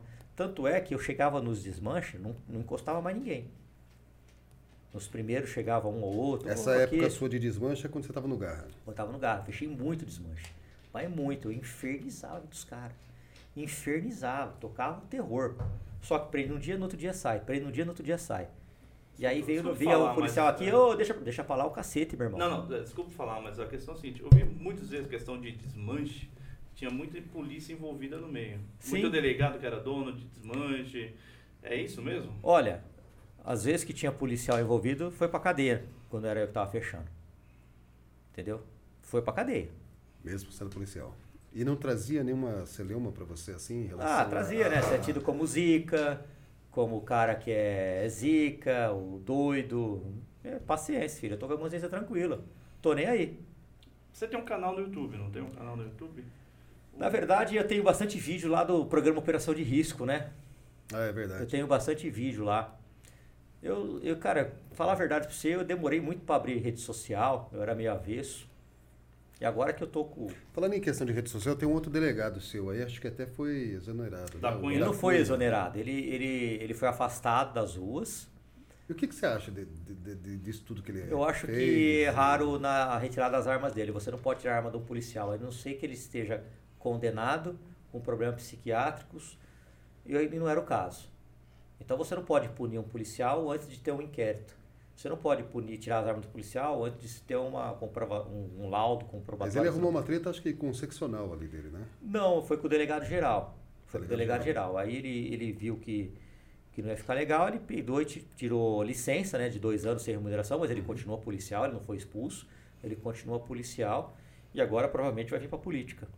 É, ele até, ele até foi num outro podcast até que eu vi, que Eu acho falou que que, ele vai agora ele vai se candidatar a deputado, né? Sim. É, num partido creio que sim. do meio. Acho que ele, um foi- partido ele tá entrando no MDB. MDB. É, no mesmo partido que eu tô. MDB. Tá entrando no MDB Eu para poder. MDB. Falou, já que eu não consigo como policial mudar certas coisas, eu vou para política para poder. É isso aí. E ele foi combativo, assim, por exemplo, como você, nesse sentido, dentro da- da- das áreas de Ele atuação é um bom dele? delegado. Não dá pra negar isso. Ele é um bom delegado. Mas ele não foi expulso. Ele pediu. Para você pedir a licença, você vai lá e faz o requerimento você, você entra e aí o Estado dá ou não dá, fica a critério do Estado. Te dá o Estado que eu digo que são os representantes da polícia e do governo. Mas você acha que ele foi perseguido por qual motivo, assim? Não sei. Internamente, você não sabe. Não sei. Não sei te dizer. Será que é uma perseguição política também? Nesse sentido? Pode ser. Pode ser. A polícia é autofágica, cara. Você começa a aparecer muito, eles vêm te dar uma retada. Entendeu? Um- Existe muito ego nisso daí? Pra caramba. Pra caramba. Muito. Muito. Bastante. E, e- e qual que é a tua percepção? É, a população, de uma certa forma, ela... A população de bem, de uma certa forma, ela, ela pode ter uma visão é, de medo da- polícia. Por que que isso acontece? Por que que existe uma visão, de repente, errada? Da onde que sai isso? De Eu vou que... falar de experiência própria, né? Olha, em 2017 ou 18, não lembro ao certo, eu fui ameaçado por um traficante no Morro do Sabão. Ele mandou um áudio falando que ia estourar minha cabeça, Palombo bota a cara aqui. Eu peguei e fui. Todos os dias eu ia no Morro do Sabão. Só que eu reunia a minha equipe de, de uns 10, 12 policiais que subia comigo o morro todas as vezes que íamos e falava assim: não quero que maltrate morador periférico. É bom dia, boa tarde, boa noite. Não admito que se maltrate o cara só pelo simples fato dele ser pobre. Beleza, rapaziada? E eu sempre fui um chefe duro. Duro, rígido e que cobrava muito dos policiais. Como eu cobro muito dos meus assessores agora. Cobrava mesmo. Então havia o respeito. Se não me respeitava no amor, ia respeitar na dor. Eu não, não dava boi. Você não pode maltratar uma pessoa pelo simples fato de ele morar numa comunidade. Não é certo isso. Você esculachar. Mesmo porque você não faz. você- ah, alguns não fariam isso se fosse nos jardins, né? Então, ser humano é ser humano, Sim. tem que ser respeitado. Eu subi esse morro quase que todos os dias. Praticamente todos os dias e todas as noites. Era bom dia, boa tarde, boa noite. O que, que aconteceu? Eu trouxe a população para o meu lado. É aquilo que nós estávamos falando no começo do programa, Jeff. Se você vai com respeito, Sim. com amor, com gentileza, isso volta para você. Isso volta Isso para virou você. uma marca sua. E a população começou a entregar denúncia de onde estava esse traficante para mim. Jogava papelzinho no chão, fazia assim, entra para aqui, ó. Aí, ó, tá ali, vai lá, tá do outro lado. Por quê? Porque era respeito. Era respeito. Entendeu? Então eu sempre trabalhei desse jeito. Eu sempre trabalhei desse jeito. Agora, a gente não pode falar também que, olha, a- atiram na polícia porque a polícia vai lá e dá tiro. Não, não é bem assim não. Vamos parar e vamos colocar, vamos esclarecer bem as coisas.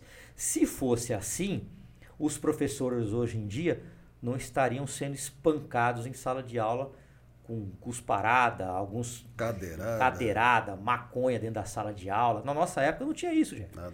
A gente tinha um máximo respeito pelo professor, não é verdade, cara? Sim. Era, era Ah, literalmente era- mestre. Era Era, mestre. era inadmissível a gente levantar a Imagina. voz para um professor porque a gente ia parar na diretoria. Exato. Não é Assinava um livro negro Sim. lá, nem sei se existe mais isso, Isso aí nem existe Não, mais. você, Né? tinha, você tinha um medo de chegar em casa depois. Exato, a minha mãe numerava minha folha de caderno, assinava com, e eu, porque sabia que eu podia aprontar, então se chegasse uma coisa era castigo e, e não tinha conversa. Hoje em dia não, hoje em dia só falta o aluno dar cadeirada no professor. E o professor, pelo que eu saiba, nunca agrediu nenhum aluno, né? Não é, não é regra isso aí. E o policial a mesma coisa. É que foram dando tanto direito para vagabundo, tanto direito para criminoso, que eles se sentiram no direito de fazer o que quer. Na nossa época a gente via um maconheiro, eu saía correndo de medo. Hoje você vê um maconheiro, o cara dá uma baforada na tua cara, e se você falar qualquer coisa, você tá errado. Você tá errado. O pessoal crítico de política fala muito que o pessoal cada vez foi cedendo para a bandidagem em geral, né? E aí vê-se o crescimento de um PCC, de todos esses comandos que existem, porque primeiro diz que dá voto e ali sai dinheiro que ajuda os caras a fazerem. Pode ser, pode ser também. O tráfico sustenta, sustenta, pode ter, pode ter certeza que sustenta político. Não sei quem, mas sustenta. É muito dinheiro, eles não são burros. Eles colocam para fazer faculdade de direito, eles colocam na política, eles colocam em todos os setores. O PCC virou uma empresa. Eles não querem mais treta com a polícia igual teve em administrado, 2016, de repente, igual que o próprio 2006. Estado administra, né? Isso. É isso daí. Agora, se você não, não for com energia, que nem eu tenho. Quando a minha filha era bem pequenininha, eu ia numa praça lá em Ribeirão Preto. E domingo de manhã eu chegava lá, os caras fumando maconha. Eu não admitia isso, não admito até hoje. Quer fumar essa merda, vai fumar na tua casa, velho. Você vai fumar na sua casa e a pichação é a arte. Picha o muro da tua mãe. É a arte na casa dos outros. Você tem mais respeito pela família, pelas instituições, por absolutamente nada, cara. E na tua visão a tendência é piorar cada É piorar. Do mais. jeito que está aí, eu destinei uma emenda orçamentária. Todo vereador recebe emendas. Emendas é dinheiro público que você distribui a favor do povo, não para uma pessoa específica. Por exemplo, eu dei 200 mil para construir uma pista de skate. Então a prefeitura vai construir uma pista de skate. Dei 100 mil para arrumar uma base da GCM. Dei mais não sei quanto para ajudar no esporte, no judô. Eu acho que o esporte tira das drogas Sim. e dei 400 mil para a GCM comprar fuzil. Não, pelo amor de Deus, parecia que eu estava comprando arma para criminoso. E esses mesmos esquerdistas extremistas que me criticaram, foram na TV, no jornal, me bateram, estão com a boquinha caladinha com esse episódio de Araçatuba hoje. Aracatuba agora. Estão calados. Por que, que a gente quer comprar 20 fuzis para dar para um grupo de elite para guarda?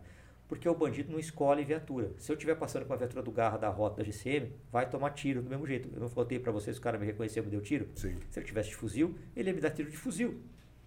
Porque ele estava fazendo uma saidinha de banco e na cabeça dele eu estava lá para prendê-lo. Ele não imaginava que eu estava lá para comprar um carro nessa loja.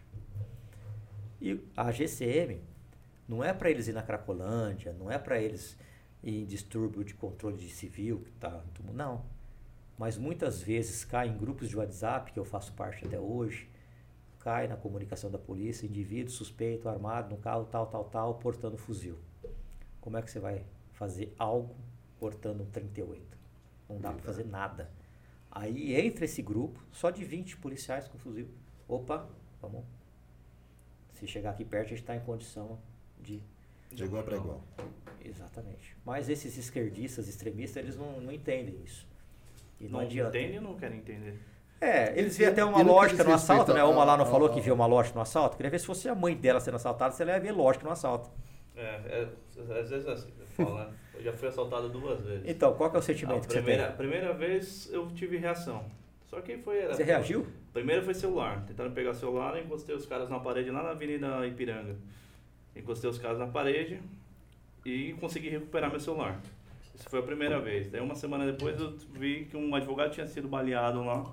Por, pela mesma que foi tentar reagir, os caras balearam ele. Segunda vez eu estava saindo da casa da minha sogra, entrando no carro, estava eu, minha esposa, minha esposa grávida e minha filha pequena. Cara, minha mulher falava que eu só parecia uma vitrola. Só falava pros caras. Minha mulher está grávida e minha filha está no banco de trás. Minha mulher está grávida e minha filha está no banco de trás. Um sentimento de impotência. É. Um sentimento de que você fala, não é possível. Não é possível que, que não, não, não possa fazer nada. Ainda o cara teve a audácia de falar, "Oh, desculpa, não sabia que você estava com a sua filha. Que sua mulher estava grávida. Ainda bem que não te esculacharam, né? Te chamaram de bandido, de vagabundo, deram tapa na sua cara. Mas é, cara, eu vou falar uma coisa pra você, cara. É tanta lei pra prestigiar vagabundo que na cabeça desses criminosos compensa. Hoje que você está legislando né, na, na função de vereador, o que, que você acredita que poderia ser feito, considerando as hierarquias, né, para que começasse a, a- a mexer nessa estrutura? Você vê possibilidade de algo ser feito realmente? ou- acho que primeiro a valorização do professor. O professor tem que estar motivado para dar aula. A valorização da família. Como eu disse no começo do programa, minha família era bem pobre, mas nunca faltou amor. Então eu não acredito muito nisso de que condição social é motivo para você entrar no crime.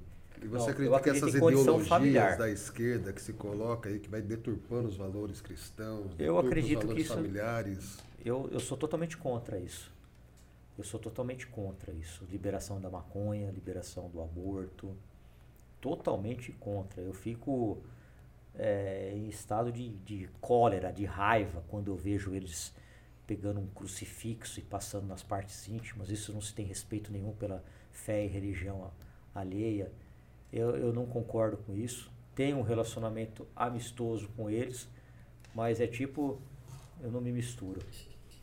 Entendeu? Se ele tiver projetos bons deles, eu vou apoiar sim. Porque não é bom para mim, é bom para o povo. Então eu sei distinguir isso aí. Tem que ter esse discernimento. Tanto é que Tem já votei a que é favor pro deles povo. algumas vezes, porque eram projetos bons para o povo. Agora, eu não concordo com muitas coisas deles. Então, você tem que valorizar o professor, dar um bom salário para o cara se sentir motivado. Hoje em dia o professor não pode reprovar o aluno, o aluno baixa no professor, faz o que quer, muda de escola, passa ele, tá tudo certo. Pô, na minha época, se eu reprovasse, minha mãe me sentada. velho. Nunca. Ela falou assim: eu não admito filho meu reprovar, você vai estudar, você não trabalha. É, Com 14 anos eu fui trabalhar. Mesmo assim, agora você, te- você tá trabalhando, mas você vai estudar.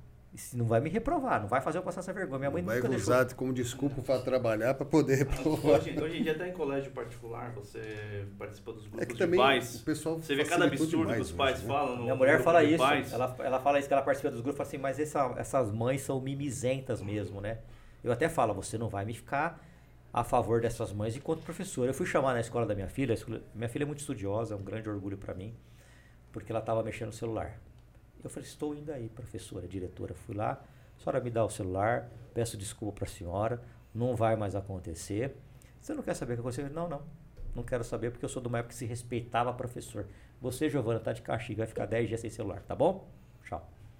Agora, capaz de ligar para outro pai, o pai lá e brigar com o professor, falar que é um absurdo, Sim. que é opressão, que onde já se viu, que vai ficar traumatizada. Ah, vai pra puta que pariu, meu.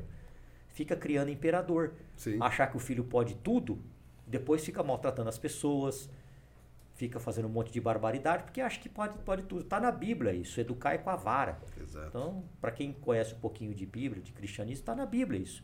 Ah, tem lei que você não pode dar umas palmadinhas no seu filho. Eu tenho dois filhos. A minha filha, no máximo que eu faço com ela é dar bronca. Agora, o moleque, se eu largar ele aqui, ele sobe naquele telhado, sobe ali, filho. Então, às vezes, quando eu vou na rua dele, dou-lhe nele. É difícil, Entendeu? né? Você tem que pensar duas vezes antes de dar uma palmada, né? E Porque dói mais- ver, dói mais Dói em mais mim do que nele. Dói muito mais Sim. em mim. Sim. Mas se, ó, ontem eu tava lá no clube do Palmeiras, ele estava lá brincando com os moleques mais velhos, ele fez Você é um gol e foi zoar o moleque, que ele nem conhece maior que ele. Falei, Tonelo, não faz isso. Não sei o quê. Você não pode ser, tem que ser humilde. E eu falei, se o pai não tivesse aqui, você tinha que tomar um tapa na orelha desse outro moleque aí. Então pode parar com essa porra aí, cara. Agora, você não pode incentivar esse tipo de coisa. Eu não incentivo Tu é mesmo. palmeirense? Pô, sou conselheiro lá, cara. Sério? Não vai me perguntar do Mundial, né? não, não dá pra falar. Não, não vou. zoar. Você é corintiano, não? Sou corintiano. É, você sabe que eu tô, tava conversando com você, além de parecer com o Vitor, você parece também com o Ronaldo Giovanelli, que é um grande amigo meu. Inclusive mora no bairro aí, né? Ué. Ronaldo mora aqui. Eu adoro ele, é meu amigo. Pelo menos me chamou de Marcão, o pessoal fala que eu apoiou. sou o Marcão. Parece pra cacete também, cara. Os caras falam, "Mano, você fala igualzinho, parece ele, não sei o quê. O Marcão é gente boa também, viu? O Marcão é Ronaldo boa. também. O Ronaldo de vez em quando joga bola com a gente, é um cara maravilhoso, é um cara muito do bem, eu adoro ele. Sou muito grato porque ele me apoiou. Né? Pessoas públicas, assim, é, é difícil apoiar, né? Acreditar em alguém. Mas graças a Deus, o Neto, Neto O também. Neto também é meu amigo, me apoiou. Datena é um grande. Você vai no, vai no camarim dele, tem uma- um símbolo do Corinthians, tamanho dessa bandeira aqui. E ele é corintiano mesmo? Corintiano roxo. Roxo. Vixe.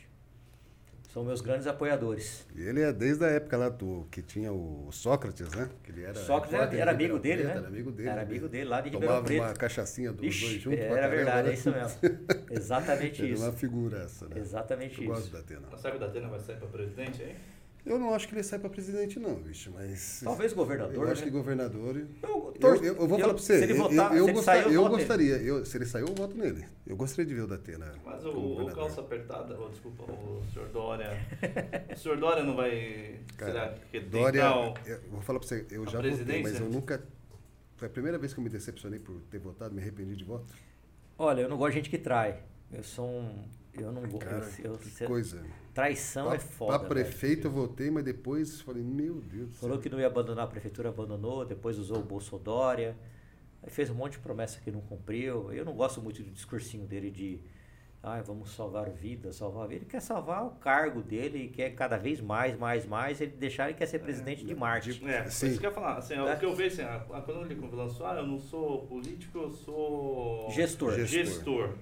Legal, daí você vê isso, porque assim, eu sou ainda da época que eu achava que o, o esquerda era o PT e PMD, o PSDB era a direita. Né? Direita. Sempre, E o sempre, MDB em cima do muro. é, sempre achei que fosse isso. o Na MDB verdade, vai pra onde tá bom pra o eles. PSDB nunca foi direita, né? Sempre foi centro-esquerda, né? O PSDB tá na norte de São Paulo É, também, né? Faz então, 30 assim, anos aqui, pô. Então, aí quando mudava o governo, a prefeitura, alguma coisa, entrava alguém da esquerda, e eu sempre achei que piorava ainda a, o governo aqui na, na, cidade de São Paulo.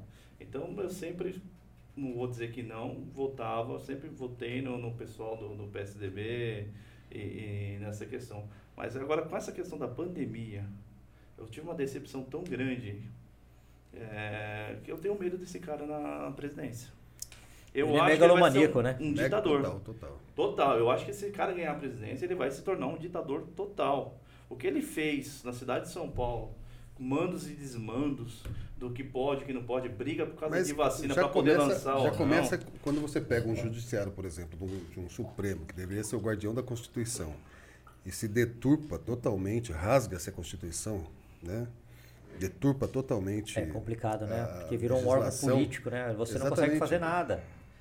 Você não e, consegue fazer e, absolutamente nada. Você vê decisões sendo tomadas ali que você, você olha, quem conhece o direito, você vai falar assim: o que está acontecendo nisso daqui, gente?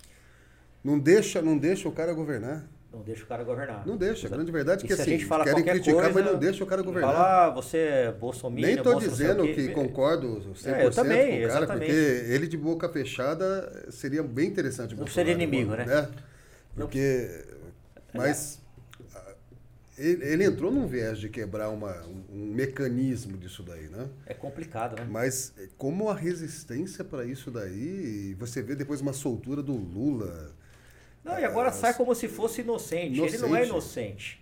Ele apenas foi anulado aquele processo, agora ele vai ser julgado de novo. Ele vai ter que provar a inocência dele agora. Não, engraçado, eu vi o discurso novo. dele. Você viu o discurso dele? Da, da... Qual que foi a última? Não, não, porque, da, não, porque eu não vou mais cometer esse crime que eu cometi antes.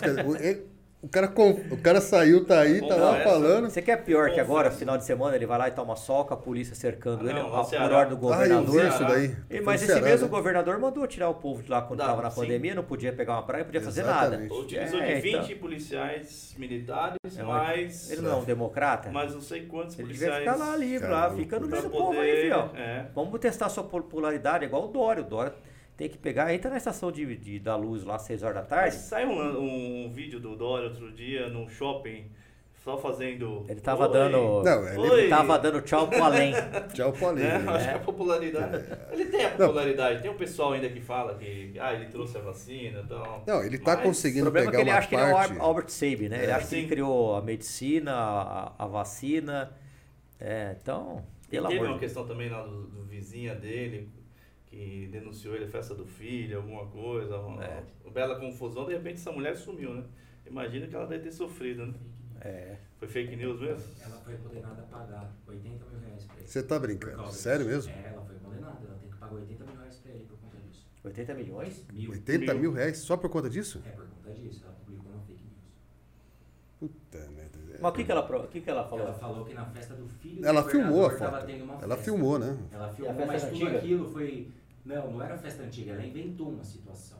Inventou uma situação na frente da casa dele. E... Bom, aí tá errado também, né? Você não pode inventar as coisas também. Ele entrou com um processo contra ela e ela foi condenada esses dias a pagar para ele. Mas aquilo era verdade? É, não, não era verdade. Era fake news era mesmo? fake news, foi comprovado no, no, jurídico isso e ela foi condenada a pagar. Caramba. É, se a pessoa faz isso também, tem que ser não, condenada aí... mesmo, né? É, com certeza. Se você faz realmente e tá acontecendo, eu acho legal, tem que fazer mesmo.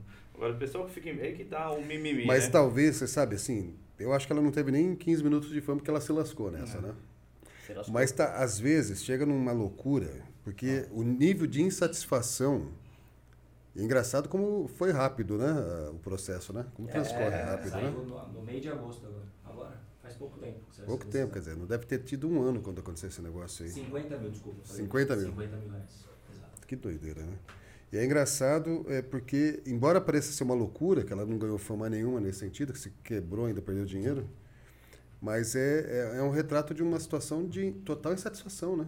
O povo não aguenta mais, né? Ninguém é muita hipocrisia, mais. né? Eu acho que ele vai ter 4% de votação se ele sair para Deus te ouça nisso daí. Eu, ainda, é, eu tô torcendo para ele ganhar as prévias, porque senão é capaz ele se candidatar aqui a governador e vir de novo e ganhar, porque vai ter a máquina na mão, né? Vai ter a máquina na mão.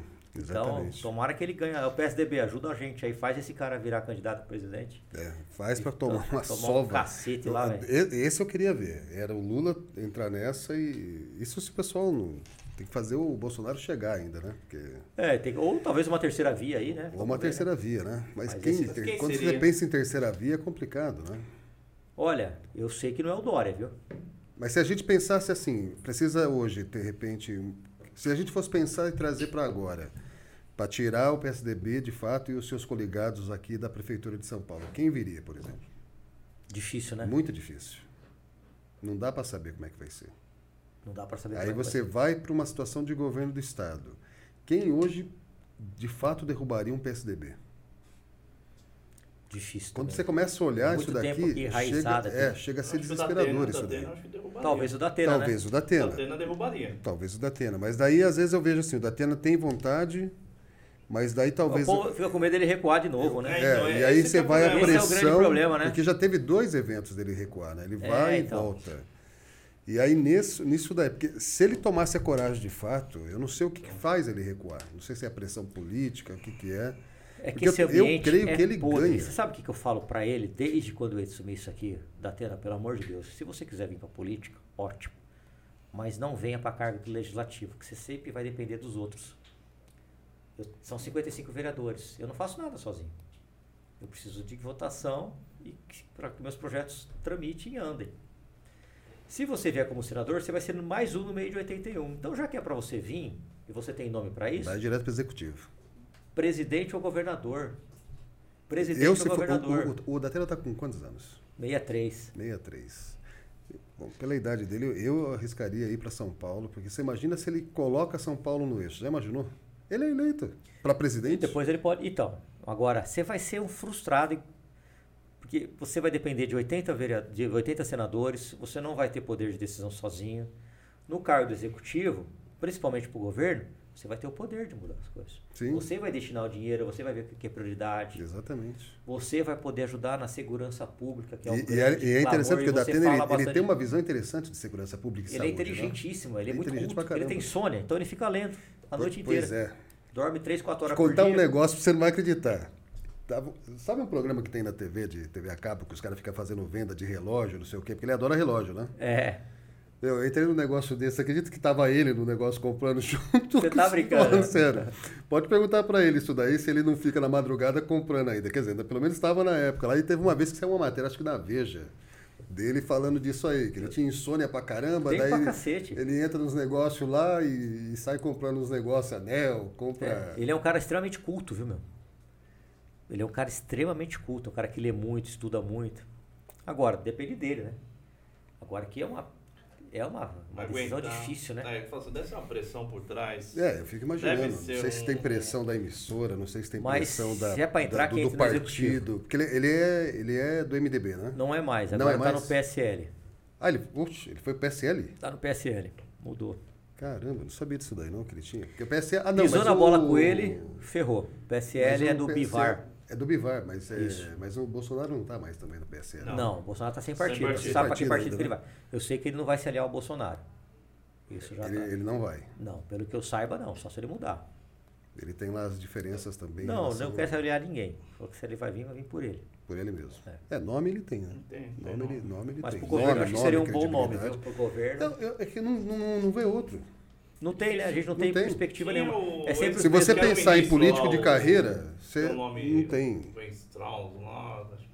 Fala que vai vir para governo Ah, também. o Weintraub, né? Mas já mudou, lá. né? O Bolsonaro está querendo colocar o Vem ministro da infraestrutura, né? Que é o É difícil, né? que faz obra. É eu, difícil. eu acho que também não ganha, não. Você sabe o que eu acho que pode acontecer? Se o Dória não ganhar as prévias, ele vai trair o acordo que ele tem com o Rodrigo Garcia e vai se candidatar ao governo do estado de novo, Vai, na reeleição. vai fazer a reeleição. E é capaz de ganhar. E aí nós estamos que aguentar mais. Por isso que eu tô torcendo pra ele ir pra prévia, pra pra ele ganhar e. Tinha que dar um jeito de acabar a carreira desse cara, né? Volta a ser empresário, que de repente você vai contribuir mais pro país do que como político. Não, porque, pelo amor de Deus. Esse gosta né? do Dória também, hein? Você tá louco. Não, eu não vou negar, eu votei no Dória. Porque.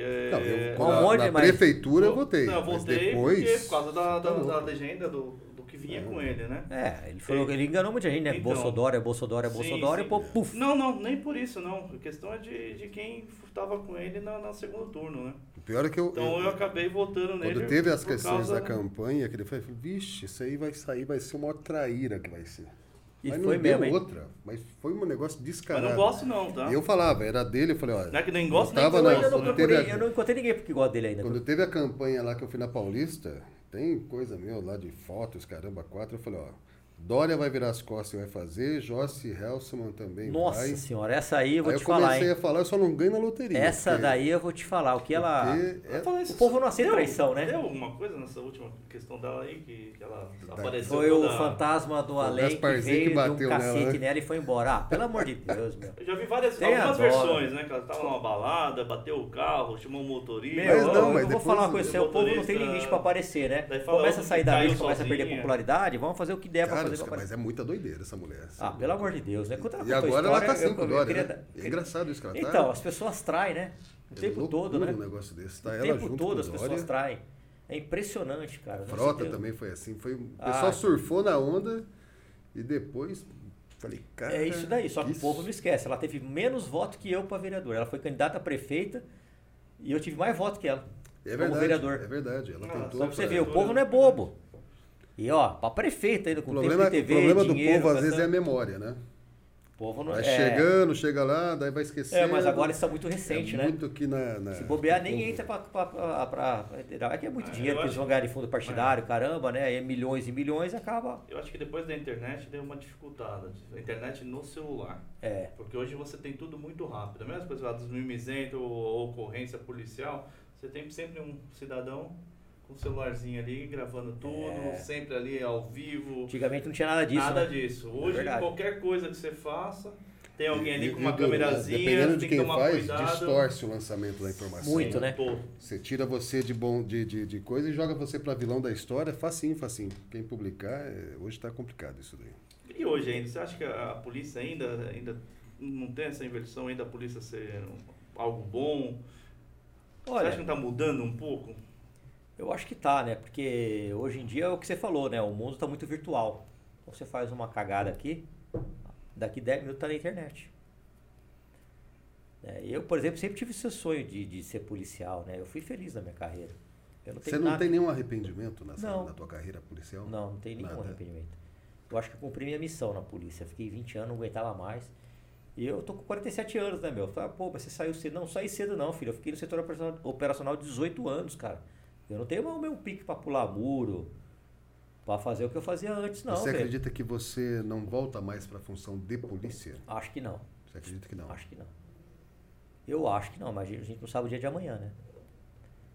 Se eu não ganhar as próximas eleições, eu E vou a tua voltar. ideia depois é, é buscar alguma coisa como vereador mesmo, ou de repente se você entende que já dá para poder pensar num, como Então, a gente tem que ver estadual, como é que vai estar o cenário político ano que vem, né? É muito cedo ainda, né? Aqui muda muito, né? Em relação a essa questão aí, que tem um monte de nego metendo bedelho em segurança pública, esse pessoal que fica aí nas emissoras falando isso e aquilo, critica a polícia, tudo que a polícia faz está errado. O que, que você acha desses caras aí que fica ali sentado atrás da mesa, no escritório, no ar-condicionado e, e aparece lá na Globo, lá, especialista em segurança, não sei da onde. E os caras só fazem falar mal da polícia, velho. Especialista de segurança de ar-condicionado, De ar-condicionado. gabinete, corredor de 100 metros raso. Corredor de 100 escuta metros raso é bom, né? O primeiro tiro. Não entendem absolutamente nada de segurança. É impressionante como esse pessoal, eles defecam pela boca de tanta asneira, tanta merda que eles falam o tempo todo, sem ter conhecimento. Eu vou te dar só um exemplo. Nós fizemos a disponibilização de emendas para comprar fuzil para um grupo de elite da Guarda Civil Metropolitana. Apenas 20 eh, guardas vão poder portar esses fuzis. Só 20 caras. Só 20. Tem 6 mil. É, A é, corporação Em São tem Paulo. 6 Tem mil? 6 mil guardas em Mas São isso Paulo. em São Paulo, 20 em São Paulo. 6 mil. Só 20 vai usar, que é do IOP, Inspetoria de Operações Policiais, Operações Especiais. Aí já vieram os especialistas. Não, é arma de guerra, arma não sei do que. Aí eu subi na tribuna da, da Câmara e falei, olha, especialistas de segurança. Um, a guarda já, já tem calibre 12. A curta distância, uma calibre 12 usando uma munição de balote, ela tem o mesmo poder de destruição de um fuzil, a 20, 30 metros. Só que o fuzil, ele é infinitamente mais preciso. Com um operador preparado, ele acerta um tiro de fuzil a 100 metros tranquilamente. Já com uma calibre 12, você não consegue acertar. Com pistola, mais difícil ainda. O, um bandido que está com um fuzil, como nesse caso que aconteceu em Araçatuba, o Você só consegue combater esse tipo de delito, de crime, se as forças de segurança tiverem fuzil, porque os confrontos são 100, 150 metros, 50 metros. Você não está num fronte direto ali, tá a de, de curto, de, curta de- distância. De assalto, que a pessoa vem te roubar, você está ali a 5, 7 metros no máximo, e aí, eu, aí tem um confronto. Não. Esses confrontos são a, a longa distância. Em Aguaí, nós tivemos uma ocorrência parecida com essa de Araçatuba. Araçatuba agora. Sim, e, a- e o tiroteio se deu a 100 metros, 150. Naquela ocasião, um bandido foi morto, depois acabou morrendo um outro. E Itamonte, também a mesma coisa. Então, esses especialistas eles ficam falando um monte de asneira pela, pela boca e não sabem, não tem conhecimento técnico nenhum. Então, quer dizer, essa espingarda, escopeta calibre 2, todo mundo conhece, a curta distância, ela tem o mesmo efeito de destruição, de potência, de força, do que um fuzil 556. Só que as pessoas não entendem isso. Só que eu com o fuzil vou conseguir acertar um alvo mais distante de uma calibre 12 já vai ter uma certa dificuldade. E essa emenda que você fez, ela foi aprovada? Foi aprovada. Foi aprovada. Foi aprovada porque ah, já está na lei que a Guarda Civil ela pode portar esse tipo de equipamento. Então não tem problema nenhum eles portar. Você veja lá em Araçatuba, lá, 20, 30 bandidos armados com fuzis, eh, granadas, explosivos. Como é que você vai combater isso? E o calibre dos fuzis dele é o quê? 556, Não, eles estavam lá 762 de é o quê? 556 e, salvo engano, 762, que é mais 762. potente ainda. Então, é, é, você não consegue combater. Eu gostaria muito que os bandidos não estivessem de fuzil, não estivessem de metralhadora, não jogassem granada. Gostaria demais que eles não tivessem, mas eles estão, é uma realidade brasileira. Nas ruas, os criminosos estão usando fuzil. Então, você tem que equiparar a sua polícia militar, civil, científica. E, e- e o armamento voltado para a população? Qual é a tua opinião a respeito disso? Que é tanto Eu sou a debatido favor do livre-arbítrio. Você é uma pessoa de bem, que não tem antecedente criminal. Você não tem passagem criminal. Você tem capacidade técnico-psicológica para adquirir uma arma de fogo. Falam-se muito dos CACs, colecionadores, atiradores e caçadores. Você vai num clube de tiro oficial. Você se cadastra lá. Você vai fazer um curso. Você tem que ser aprovado. Você vai ter que fazer um tirar de CR, né? teste. Se você quiser andar armado, a opção é sua. Se você fizer bobagem, você é que vai assumir com os atos, você vai para cadeia. Você quer ver uma grande injustiça que pouca pessoa fala dessas categorias? São os vigilantes. Os vigilantes, hoje a profissão mais perigosa do Brasil, na minha opinião, é o cara que transporta valores nesses carros fortes. Sim. Você imagina você transportando milhares de reais lá, ô Ricardo, e portando um 38, ou uma pistola 380, ou uma calibre 12. Você, o motorista e mais dois caras atrás. Pô, passado muito recente aqui, os caras estavam explodindo esses Explodindo. carros. E corre-se um risco tremendo de voltar a fazer isso daí. Aí beleza, você está lá entregando uma lote, pegando uma lote, você se envolve numa troca de tiro. Ilegitimamente, esse segurança, esse vigia, esse vigia, ele mata um bandido. Ele tem que chegar na empresa, devolve a arma e vai para casa desarmado. E ele mora no mesmo local, Você tá brincando. ele mora no mesmo local, ou na mesma comunidade, que a família desse cara que ele matou, que os comparsas. Como é que fica a situação desse cara, o psicológico desse cara? Eu não estou dizendo para a empresa dar a arma da empresa e mandar ele levar para casa. Não, porque o empresário não- ele comprou, comprou o carro, comprou o armamento, é dele. Para usar durante o trabalho. É como um funcionário seu aqui da empresa vai usar o carro da empresa quando ele estiver aqui. Quando ele está na casa dele, ele que usa o carro dele. Mas pelo menos que se dê direito a esse vigilante de entrar num- numa loja credenciada, uma- ele já tem capacidade, porque ele, que ele carrega até calibre 12, para comprar uma arma para defesa pessoal dele. Isso é muito injusto. Só que ninguém fala dessa categoria. E isso não é possível para ele, isso. Não é Não. permitido. Não é possível. Eles não, não é eles têm um porte, eles não têm um porte permanente. O porte deles é só em trabalho. Então, eles estão é, trabalhando, tem o porte, pode usar, acabou o plantão, devolve. Aí você volta para casa de estilingue. Quer dizer, se um cara desse ousar em comprar e de repente for pego numa blitz, estiver com a armada ali, ele vai responder por pode ir pra cadeia, porte legal de arma. Infelizmente. Você acha que isso é justo? É só se colocar no lugar das pessoas, né? Sim. Coloque-se no lugar das Tem pessoas. empatia, né? Você fica, é, tem empatia. Você trabalha num vigila- transporte de valores, em legítima defesa, mata alguém, um bandido. Aí você vai para casa desarmado e não, não tem um estilingue para se defender. Pô, pelo amor de Deus. E do é- cidadão isso é injusto pra caramba. Se, ne- nessa ótica de você colocar a visão, por exemplo, lá do presidente, de Colocar a arma pro, Eu sou a favor de que pra ele poder se defender, defender a Eu família. sou a favor da realmente. legítima defesa, desde que também se faça um endurecimento, um endurecimento das leis. Por exemplo, você está andando armado. Se você sacar a arma para alguém, você vai encanar sem fiança, sem benefício, você vai cumprir cadeia, como nos Estados Unidos. Sim. Para quê? Para você pensar 10 vezes antes de sacar a arma para alguém. Sacar. Entendeu? A gente não pode ter eh, situações aí de que vai parecer um faroeste caboclo, e todo mundo dando tiro em todo mundo. Não. Você tem direito de andar armado, você tem direito de autodefesa, você tem direito de defender a sua família. Só que a arma não foi feita para você brigar no trânsito, não foi feita para você tirar satisfação com quem mexeu com a tua mulher, nem com a tua filha, e nem para você ficar arrumando briga em bar. Se você sacar a sua arma, você vai ficar preso, preso mesmo, sem fiança, sem benefício e vai cumprir uma pena. O cara, quando ele sabe que ele vai ficar lá preso, ele pensa 10 vezes antes de cometer um crime. Pode ter certeza disso daí. Mas quando ele sabe que a legislação é fraca, não vai acontecer absolutamente nada, ele vai cometer irregularidade, não vai, não vai ter consequência, então ele vai abusar do direito dele. Mas eu sou a favor, sim, do cidadão de bem, que De não tem bem. antecedentes, de, de, de ter, assim, o, o direito a andar armado. Duas questões aí, Palombo. É, você falou da- das armas, do armamento. É, como que fica aí a questão do... se- é, teve a emenda para adquirir 20 fuzis, Fuzis. lá na, na, na GCM, né? E o treinamento desse pessoal, como que vai ser? Treinamento é feito por eles mesmos, por instrutores capacitados, ou então pode ser feito convênio com a Polícia Civil ou com a Polícia Militar. Mas já prevendo que não ia ter munição, eu também destinei uma verba para comprar munição, Ah, perfeito. entendeu? Mas depois cabe ao prefeito, Poder Executivo, dar o treinamento periódico para esses guardas. Então, Agora, não tem treinamento periódico nem para o Garra, que é um grupo de elite de São Paulo. Você imagina para as polícias que estão aí no interior. O prefeito, a secretária de segurança urbana, ela tem a obrigação de destinar uma verba para que esses policiais municipais, que eles são policiais, exerçam pelo menos o direito de treinar, de se aperfeiçoar e não tomam uma arma aí. Ó, o meu curso de fuzil eu fiz em 2012, quando o teu time foi campeão mundial, velho. 2012. No mesmo dia, velho. São nove anos. Isso, eu paguei do meu bolso. O curso. Três dias de curso, eu paguei do meu bolso. Eu, japonês. E o Estado fora. não te reembolsa isso? Nada. Por quê? Porque o Estado comprou o fuzil, mas a academia não tinha dinheiro para comprar munição para dar o curso.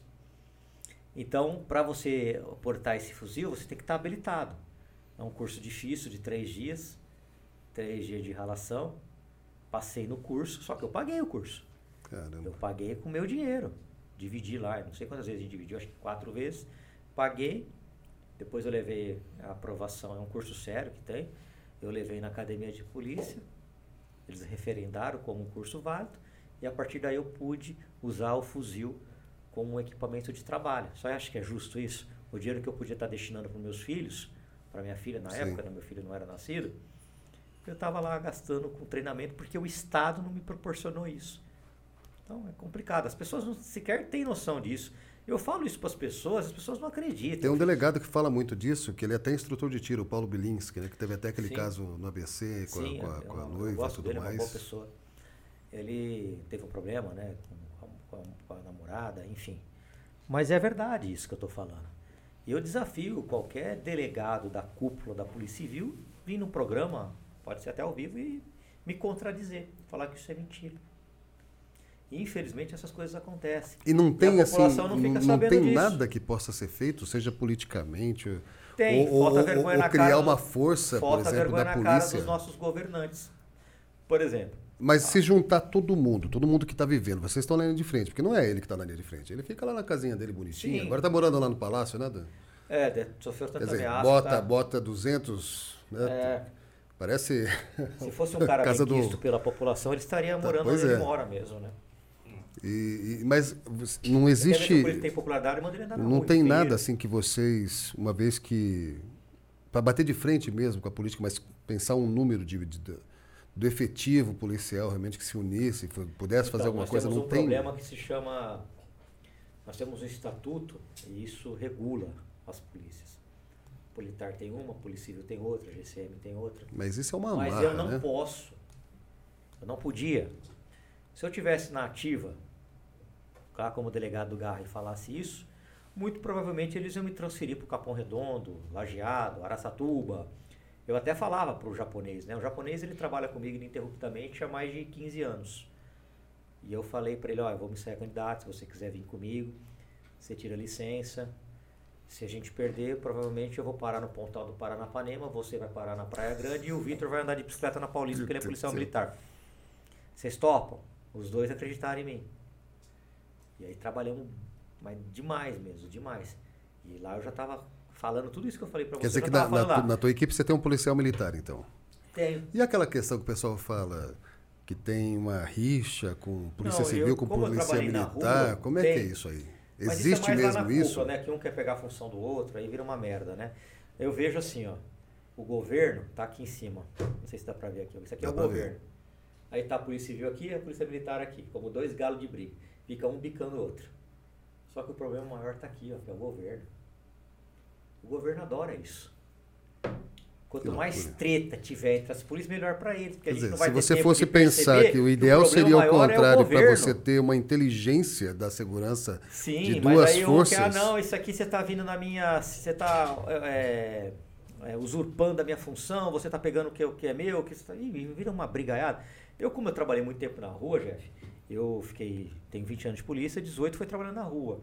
Eu sempre fui apaziguador de treta de polícia civil com polícia militar, GCM. Eu nunca gostei disso, porque eu sempre entendi que o nosso inimigo é o outro. Sim. Eu não tenho que ficar brincando com policial militar, nem com GCM.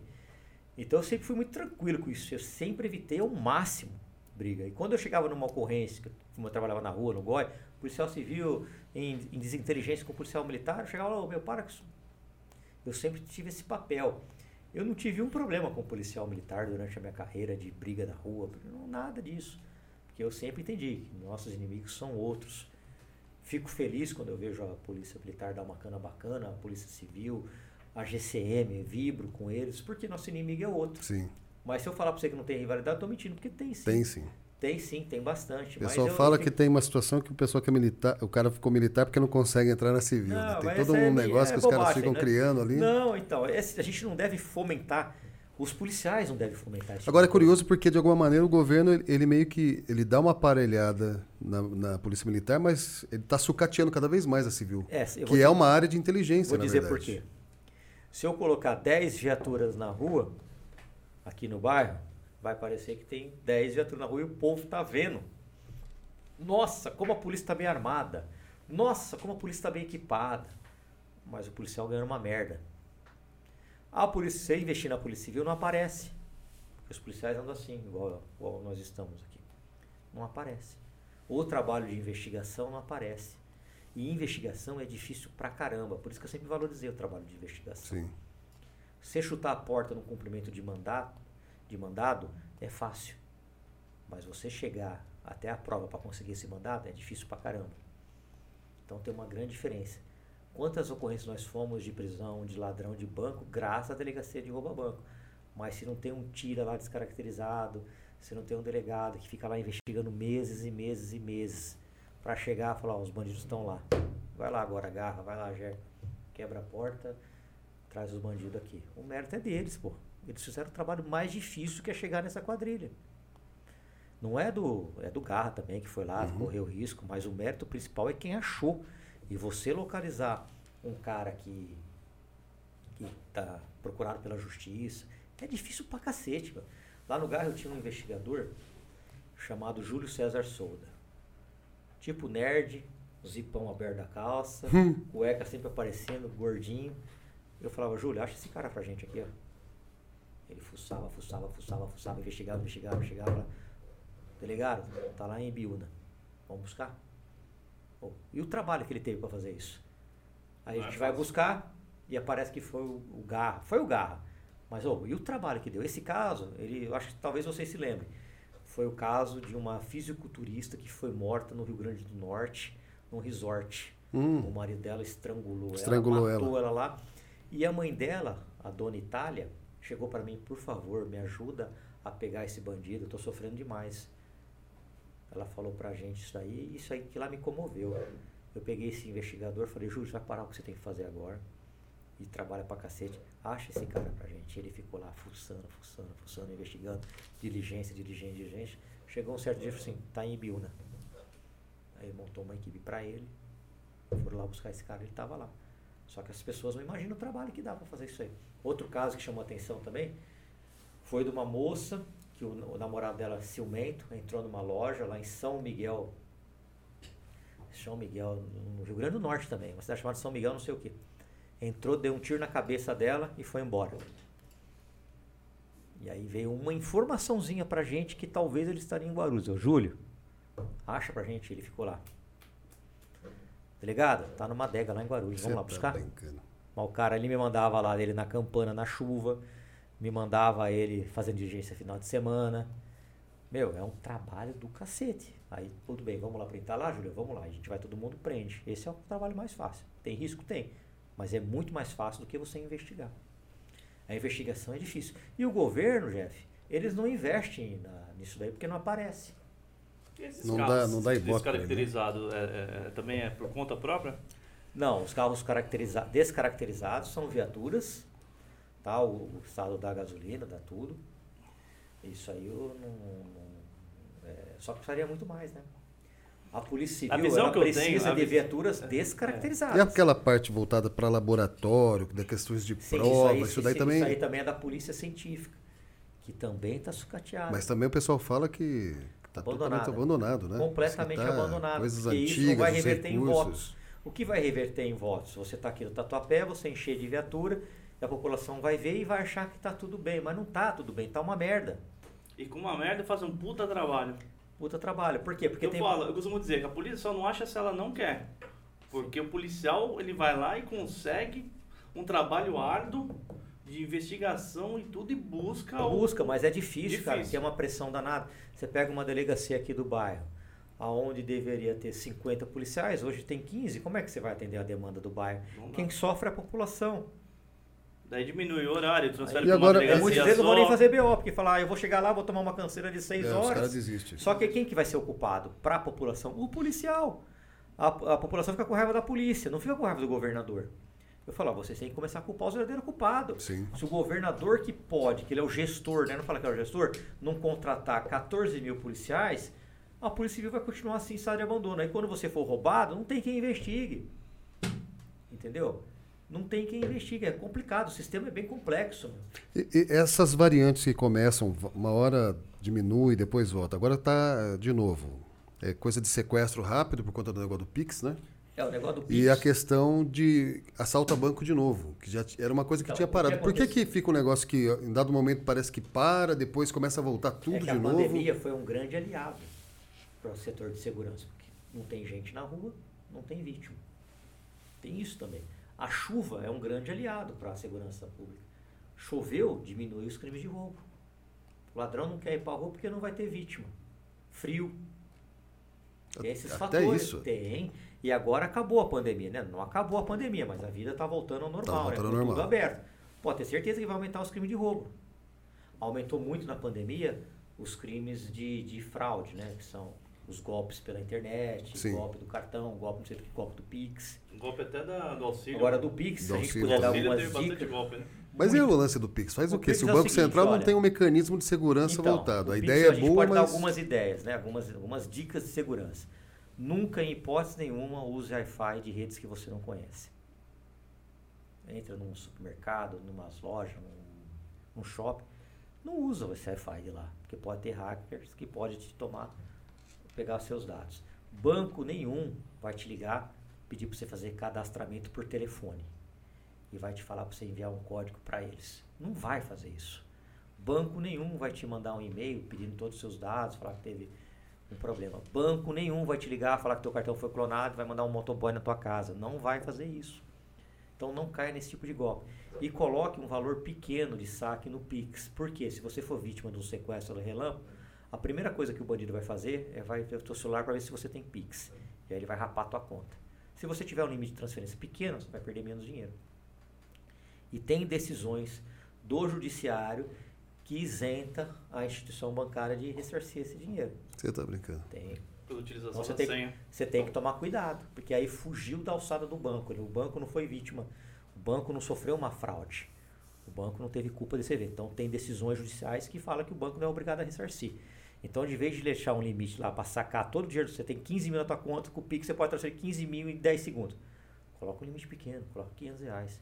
Se você for vítima, você vai perder pouco dinheiro. Coloque uma proteção. Por exemplo, para eu entrar aqui no meu Pix, tem que ter a minha, meu reconhecimento facial ou minha digital. Ou então uma seta. Tudo bem que se você for vítima de sequestro relâmpago, você está ferrado mesmo. E Mas se o bandido vê que você tem um pouco como é que, por que, que aumentou também isso? porque por o, hoje o bandido, ele não precisa te pegar, levar você para dentro de uma agência bancária, correndo o risco de passar uma viatura, ver essa situação e aí ter um confronto e, enfim, ser preso. Hoje ele te sequestra, coloca dentro do teu carro, dá teu Pix. E aí você vai lá, 5 minutos, 5 minutos, muito menos, né? Ele, 10 segundos ele pegou teu dinheiro, vai rapa fora daqui. É muito mais fácil. Então, se você tiver esses procedimentos aí, o, o meu, por exemplo, aqui, o, o meu, eu não coloquei um limite, porque se eu for assaltado, eu vou reagir, eu vou matar, eu vou morrer. Não vai ter dessa de ficar me subjugando, mesmo porque pro policial tem pena de morte, né? Se ele me reconhecer, ele vai me matar. Agora, as pessoas que não estão preparadas para reagir, não, não tem que reagir mesmo, isso é errado, coloca um limite pequeno, cara. Não fica andando com limite mesmo, porque se você for vítima, o cara vai rapar tua conta e depois vai ficar difícil você correr atrás do E prejuízo. não né? tem o que fazer, né? Reagir jamais. Não reage. Não existe super-herói. A maioria dos super-heróis estão tudo mortos aí. Teve uma. Foi um delegado ou foi um advogado que morreu agora? Parece que. Foi lá em Perdizes. Foi em Perdizes, isso? Foi em Perdizes. É delegado ou é advogado? É advogado, É né? Acho que é advogado, não era policial, não. Não era policial. Mas ele não. acabou reagindo, né? Ele É, foi eu não sei se ele né? reagiu, se fez um gesto brusco, alguma coisa assim, e acabou tendo problema. Então não reaja, ó, não tem bem maior do que a sua vida. O cara quer o celular, entrega, o cara quer o relógio, entrega, não faça gestos bruscos. Sua vida vale muito mais do que isso, meu. Vale muito mais. Eu, como policial, sou obrigado a reagir, porque se o cara me reconhecer, ele vai me matar. Então eu vou por tudo ou nada. Se ele pegar, mexer, achar tua funcional, por exemplo. Vai morrer. Vai morrer. O risco é altíssimo de morrer. Ao passo que se vocês forem roubados, ele vai Vocês já perderam algum colega de trabalho Já, que foi assaltado um monte, e acabou um acontecendo monte. isso? Ixi, um monte. Vários. Não Os bandidos não. não perdoa mesmo. Não perdoa. Polícia eles matam mesmo. É, Depois é vai, prêmio pra eles, né? Depois Eles vai para pro meio da o comunidade. staff ter matado um policial. Você entendeu? Então tem que tomar cuidado. Até pra vocês que querem ter porte de arma, alguma coisa, eu sempre falo pros meus amigos. Em primeiro lugar, você tá preparado pra matar alguém? Atirar em papel não é a mesma coisa que atirar em gente. Você tá preparado psicologicamente pra entrar numa troca de tiro? Porque atirar em papel não é a mesma coisa que atirar em gente. Se você quer isso, tudo bem, é livre-arbítrio. Você tem as condições que a lei determina, ótimo, perfeito. Mas saiba que é uma baita responsabilidade. E nesse fator Eu não saco psicológico? arma pra ninguém, Nesse fator na minha, psicológico, dá pra dormir tranquilo quando você sabe que você tirou a vida de alguém, mesmo que seja um bandido? Ah, cara, Então, eu é sou vida um cara cristão humano, que acredita em assim. Deus. Eu acho que ninguém é pago para morrer. E tem o êxito 222, né? Quem confere com arma de fogo. com- É, com fé, com fé, com fé que será ferida. É né? isso. O que, que eu posso fazer? Eu não tô aqui para morrer, não. Eu tenho dois filhos para criar. Você tem dor na consciência? Pra Zero. tua família hoje, Zero. o fato de você estar na política trouxe um pouco mais de tranquilidade e Trouxe paz nada. A única eles. coisa que eu ganhei na política foi barriga. Trabalho igual um condenado nisso aqui, arrumo emprego. Ele sabe o Mas, pra, mas na, na visão entre você estar na política e estar na linha de frente, Eu acho que é mais perigoso eu estar na política, por incrível que pareça. sério? Sim, porque eu vou lá e infernizo os caras de ônibus. Todo mundo sabe que tem uma máfia por trás Por disso. trás. Diz que o PCC tá Infernizo por eles. trás disso também. Faço né? representação, faço representação no Ministério Público, cobro na Comissão de Finanças, eu fico lá enfiando o dedo na ferida. Tudo quanto é BO errado, eu vou lá e coloco o dedo na ferida. Os piores bandidos é gente- aqueles que a gente não pode ver. E na política, o inimigo, ele abraça e sorri pra você. Na polícia, não. Eu não gosto de você, você não gosta de mim, você é bandido, eu sou bandido. Não quer um quer matar o E outro. dentro tá da polícia, tem bastante coisa de inimizade mesmo dentro da polícia? De inimizade? É. Tem, Tem também. tem também. Bastante. E você acha que isso é por ego? Qual- o que que cria uma inimizade na Polícia é feita de paz, né? Que a gente chama. Então tem a pazinha de um de um aqui, de outro aqui. O delegado vai para um lugar, leva toda a pá dele, vai para outro. Mas tem também. Ah, aquele diretor eh, da polícia. Pô, o Palumbo trabalhava com tal, então vamos foder ele. É assim, filho. É desse jeito. É desse jeito. É tipo tropa de elite mesmo. É, eu ia te falar É, isso, é se tipo perguntar. tropa de elite mesmo. É tipo me tropa de elite exatamente isso mesmo. É tipo tropa de elite. Olha, eu fui eu trabalhava no GOI, trabalhava certinho. Eu fui piloto, né, que é o plantonista, e depois eu Uhum. fui supervisor. Eu não fiz absolutamente nada para um diretor que lá estava. Nada. Porra nenhuma. Do nada o cara começou a me perseguir, cara. Do nada. Do nada, não fiz nada para ele. Por quê? Porque na cabeça dele eu tirei lugar de um cara que ele gostava. A polícia é feita de sucessões, tudo são ciclos. Pô, eu tô aqui hoje, amanhã eu tô lá, depois você tá aqui embaixo e assim vai. Só que esse diretor encanou, hoje ele aposentou. Desculpa. Hoje ele aposentou. Mas ele começou a me perseguir. Aí o meu diretor, Dr. Marco, foi pro DENARC, Departamento de Narcóticos, e me levou. Porque senão eu seria massacrado. Entendeu? Massacrado. Aí os caras começam a te, a te manda para um lugar, manda para outro, te coloca aqui, te coloca lá. Eu não tinha feito nada para ele. Nada. Foda, velho. O sistema é foda, não é fácil não. Quer dizer, é complicado é até É complicado dentro, pra né? cacete, velho. É por isso que militar você- É a mesma coisa. O cara é transferido a troco de nada. Ó, o Vitor, que eu conheci, ele tinha sido afastado um monte de vezes. Se envolveu em troca de tiro, afastou o cara. Mas por quê? Cara, você tá trabalhando, o bandido atira em você, você atira no bandido, você mata o bandido, por que você tem que ser afastado? Você fode a vida do policial. Fica 30 dias afastado, mais ou Não, o menos. policial vive de bico, cara. Ele tem a escala do bico dele. Por exemplo, você é empresário bem sucedido, eu estou fazendo bico para você. Então eu sei que nos dias ímpares eu estarei de plantão na polícia. Nos dias par, eu vou fazer bico para você. Você é um empresário, você vai me pagar dizer, 300 tem que ser uma reais uma diária. Aí o cara me coloca porque eu matei alguém. Alguém é um cacete, matou um bandido. Estou dando, exemplificando aqui. Me coloca para trabalhar de segunda a sexta para bater carinho. Acaba com Perdi o o bico. o bico, Porque perdeu o cara quer, ganho. o cara gosta de você tudo, mas ele precisa de alguém pra fazer a segurança dele, do filho dele. Então você, você se fudeu, cara. É, é isso, esse é o sistema que hoje impera na São Paulo. Cara, é cruel. então você pega, você, né? des- você desmotiva todo policial. Você- aí tem audiência de custódia. Hum.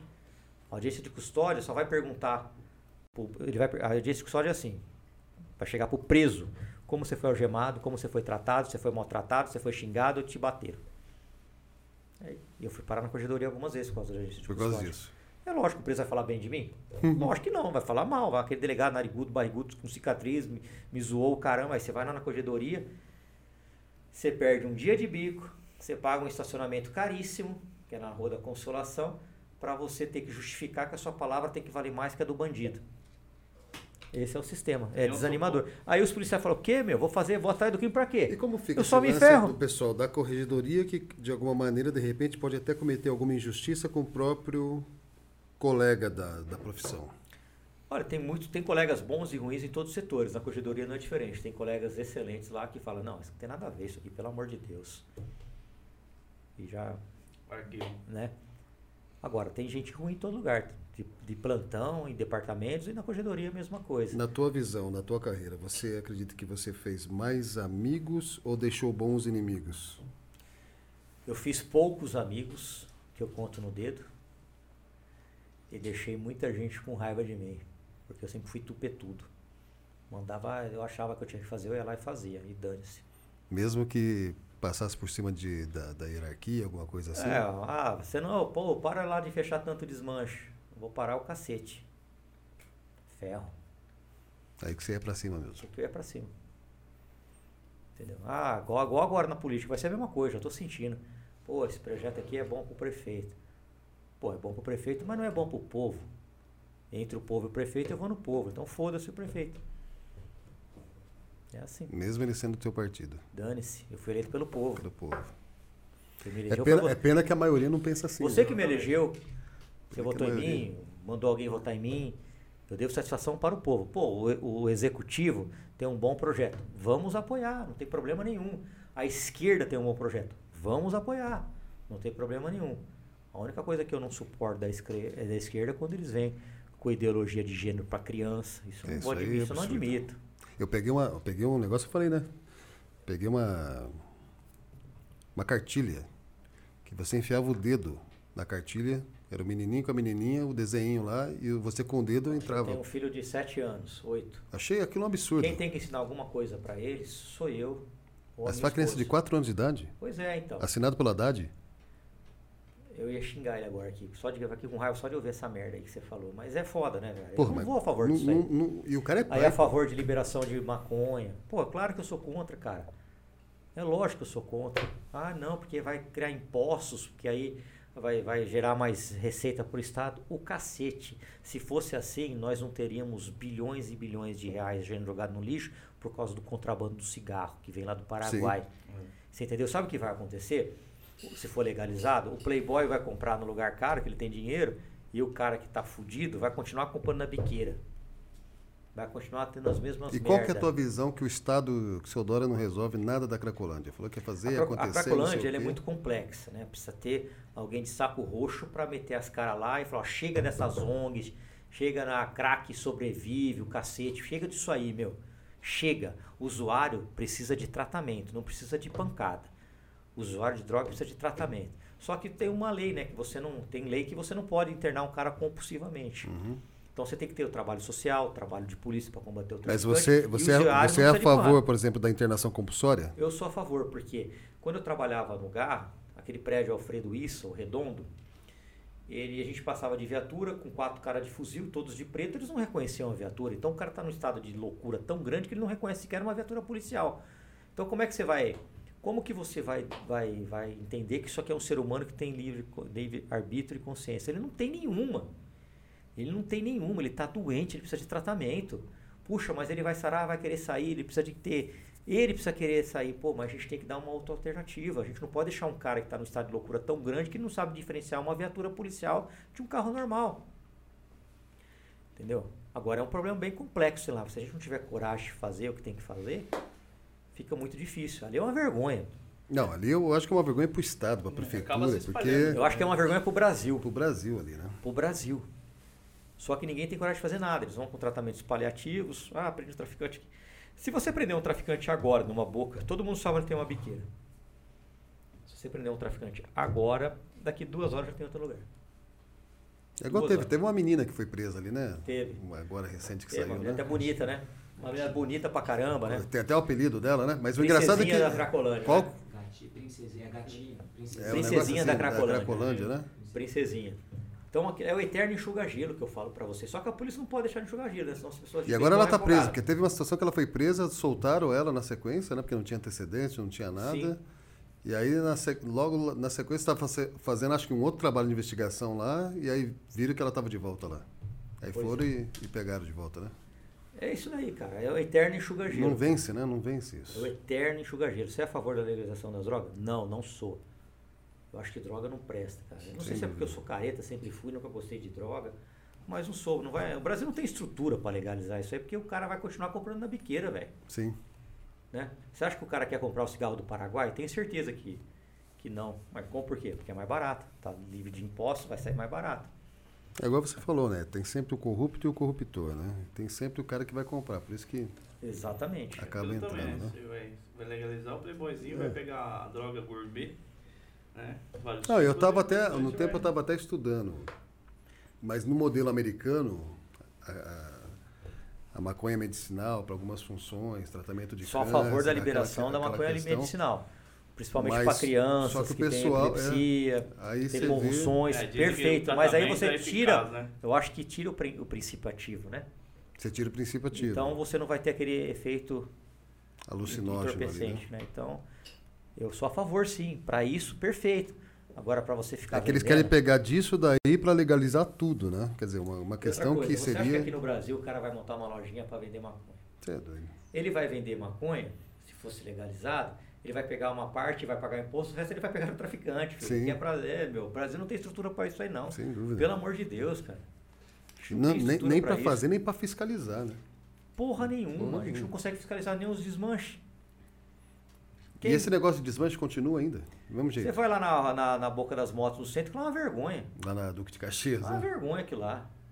O cara, você passa lá, que pe- que peça você quer? Que peça? Tudo roubado, velho. Tem as lojas certinho, que trabalha certinho? Tem. Mas a maioria, aquelas boquetas lá, é tudo peça de origem duvidosa, pelo amor de Deus. Se deixar um carro parado aqui, ele vai parar numa prateleira de desmanche, em 40 minutos ele está desmontado. Você tá brincando. 40 minutos ele está desmontado, velho. Ali você gastou tempo, gastou dinheiro, gastou suor da sua vida, gastou tempo. E se não tiver tá seguro, então tá lascado, Tá né? fudido. E se você tiver um carnê de 5 anos para pagar 60 meses, tá fudido. Vai ter que pagar. Tem que pagar, foda-se. O Estado não tá nem aí pra você. O Estado tá cagando pra você, filho. Ele quer o imposto, quer arrecadar. Quer arrecadar. É igual eu falo, eu sou um grande crítico desses radares escondidos. Putz, é Aí as pessoas falam, ah, é só você andar na velocidade correta. Perfeito, concordo com você. Só que tem uma diferença.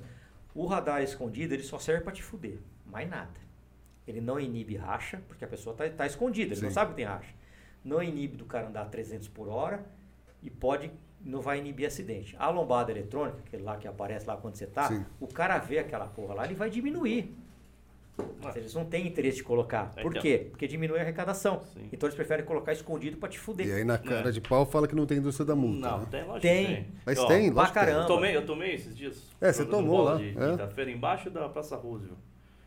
Ali, né, você vindo, indo pro centro, quando você vai entrar pegar a consolação, eles colocaram um radar agora lá, eletrônico, é, escondido também. Escondido, né? Escondido. Você não, embaixo do viaduto, escuro. Você vai andar ali a, a 30, 40? Eu tenho um projeto de lei para tirar isso Também. também. De brincadeira, Você né? tem que Você colocar ali- lombadas eletrônicas. Você anda devagarinho, você você diminui a velocidade, é educativo. O cara, se estiver tirando racha, ele vai diminuir. E como é que tá isso lá? Ué, Tem pessoal você acha indo? que o executivo tem interesse de rodar isso aí? Não, ele tem a maioria da base. Então, vai a passos de tartaruga. A base é da situação. A base é da situação. Isso é uma merda, né? Putz. É foda, velho. Você acha que deveria mudar o sistema eleitoral também? Não, eu acho que teria que mudar. O, eu sou contra dinheiro público para financiar a campanha. Então, eu não usei fundo partidário. Não, eu falo no sentido que nem você. Foi o terceiro vereador mais votado de São Paulo, é isso? Sim. Você levou quantos com você? Eu ajudei a trazer mais um. Mais um. Você Sim. acha que isso é correto? Não. Acha Eu acho que teria que entrar os 55 mais votados. Certo. Eu acho que isso seria o correto. Aí seria o Aliás, correto. sempre achei isso. Porque senão a gente vai correr o risco do palhaço sempre levar dois, três com ele. Daquele cara lá que fica fazendo gracinha na televisão, na internet. Ah, eu vou votar nele porque é de zoeira mesmo, né? Só que aí o povo, na imaturidade e na falta de, de, de, de conhecimento, vou votar nele que ele é engraçado. Vota, o cara tem um milhão de votos, nisso ele carregou dois, três deputados com ele. E o outro negócio estranho é, é isso, né? Porque você sempre tem essa questão de montar base, não sei o quê. Tinha que ser o mais neutro possível. Tinha que ter uma divisão de cotas ali de, pro partido que você deixasse mais livre para quebrar essa Cotas, situação. eh, Você fala cotas, já não, eu já não gosto de cotas. Não, não, eu digo assim, também alguma sou- eu coisa. Tô falando cota cota, como. vou dizer por Mas quê. eu digo assim, você pega lá, porque daí o partido é maior, porque tem não sei o quê, ele sempre vai colocar mais gente. Depois ele faz as coligações. Sim. Não, e aí tá acontece falando isso, você pega voto- bons projetos. Agora, por que, que não cria um negócio que de repente é, o cara da situação, nem, nem- é, tipo assim, nem para a situação e nem para a oposição, mas que a visão fosse para o povo mesmo. Então, assim, ó, o cara tem ali, ele vai trazer, você vira como se fosse um conselho, você vai analisar tecnicamente aquilo ali, se é bom ou não, independente do que vai privilegiar partido ou, ou outro A ali. gente tem que pensar na- no que é bom pro povo, É. né? E não pro partido. Aí né? você bota os caras desses, você tem um negócio que todo mundo fala indústria da multa, os caras vão na mídia e fala que não é. Eu acho que Só é. que todo mundo fica se lascando. Esse negócio de muito é. de radar escondido é um absurdo. Entendeu? cara. Ah, Cê- que- Só tem efeito na, de te fuder. É, na Marginal tinha uns policiais, acho que da GCM, que ficava com aqueles... Da Polícia Militar. Era militar? Não, acho que é GCM também. Ficava com aquela pistola de... Ah, é uns que. ele- o uniforme acho que é mais. mais- tem um azul. Oi? tem- Foi da Tá Haddad isso. Tá errado. ficava É verdade, ali, foi na época da Haddad. no trânsito, não punir. Sim, ficava lá escondido esperando você passar pra você... Agora, vamos ser sinceros. E às vezes você tá a 40 por hora. Eu queria É, saber, E a né, multa né? você pode andar a, 30, e- a 38. Pô, pelo amor de Deus. É, isso que eu ia falar assim, eu quero saber que estudo que foi feito pra dizer, ah, São Paulo sei que ia dar 50. Tava todo mundo acostumado a 60. 60 é uma velocidade tranquila. Aí você tá andando ali e de repente volta pra 30. Daqui a É. pouco volta pra 60. Você fala, poxa, próximo de um radar é 30. Você passou o radar e volta pra 60. É, na Marginal pra Pinheiros 50. tem um assim. Você tá fala, pô, 90 de repente, do Cai nada cai pra 60, 70. 70. E aí, É multa. É Com multa. certeza é multa. mas toma, isso é bom né? pra quem? O Estado. A prefeitura, só. Só pra eles. E eles se dividem nessa. Eles fazem um rateio, né? Parte é pra prefeitura, Aí eu parte fui pro pra Estado. Né? Indaiatuba, aí a gente viu lá uns dois, três radares escondidos. Uma puta sacanagem, cara. Não é educativo, não ajuda em nada. Não inibe E acidente. dá alguma coisa pro cidadão, para o cidadão chegar, olhar aquilo ali. Se ele parar pra questionar a pessoa que tá ali parada ali. É direito dele, velho. Não tem problema. Eu já fiz isso Porque eu várias já vezes. vi reportagem o cara fazer isso e ser preso. Por quê? Se, você, se é o lugar é permitido parar, não é proibido. Você, pode, você não pode conversar com as pessoas, você não pode ofender as pessoas. Agora, conversar você pode. Eu toda hora faço vídeo disso. Tem uns que até me conhecem. eu falo, governador, pra que isso aqui, governador? Pedágio caro, gasolina cara e outra. Gasolina 7 reais. Não, e, e- e parece que o. Enchi o tanque do meu carro, deu 383. Você é doido. 120 reais, não, 84 reais para o governo estadual e 45 para o federal. Pô, ninguém aguenta mais ficar pagando imposto, meu. Pelo Mas amor o- de não Deus. tinha sido zerado a parte federal disso daí? Então, Dizem que foi o diesel, né? É. Ah, foi o diesel que zerou, O diesel, não a gasolina. sim. Aí você paga a gasolina cara, pedágio caro e ainda tem as pegadinhas. Põe, põe lombada eletrônica, mas não tem interesse, né? Claro que não. Vai ter um movimento agora, dia 7, né? Sim, E tá tendo uma convocação geral sobre isso daí.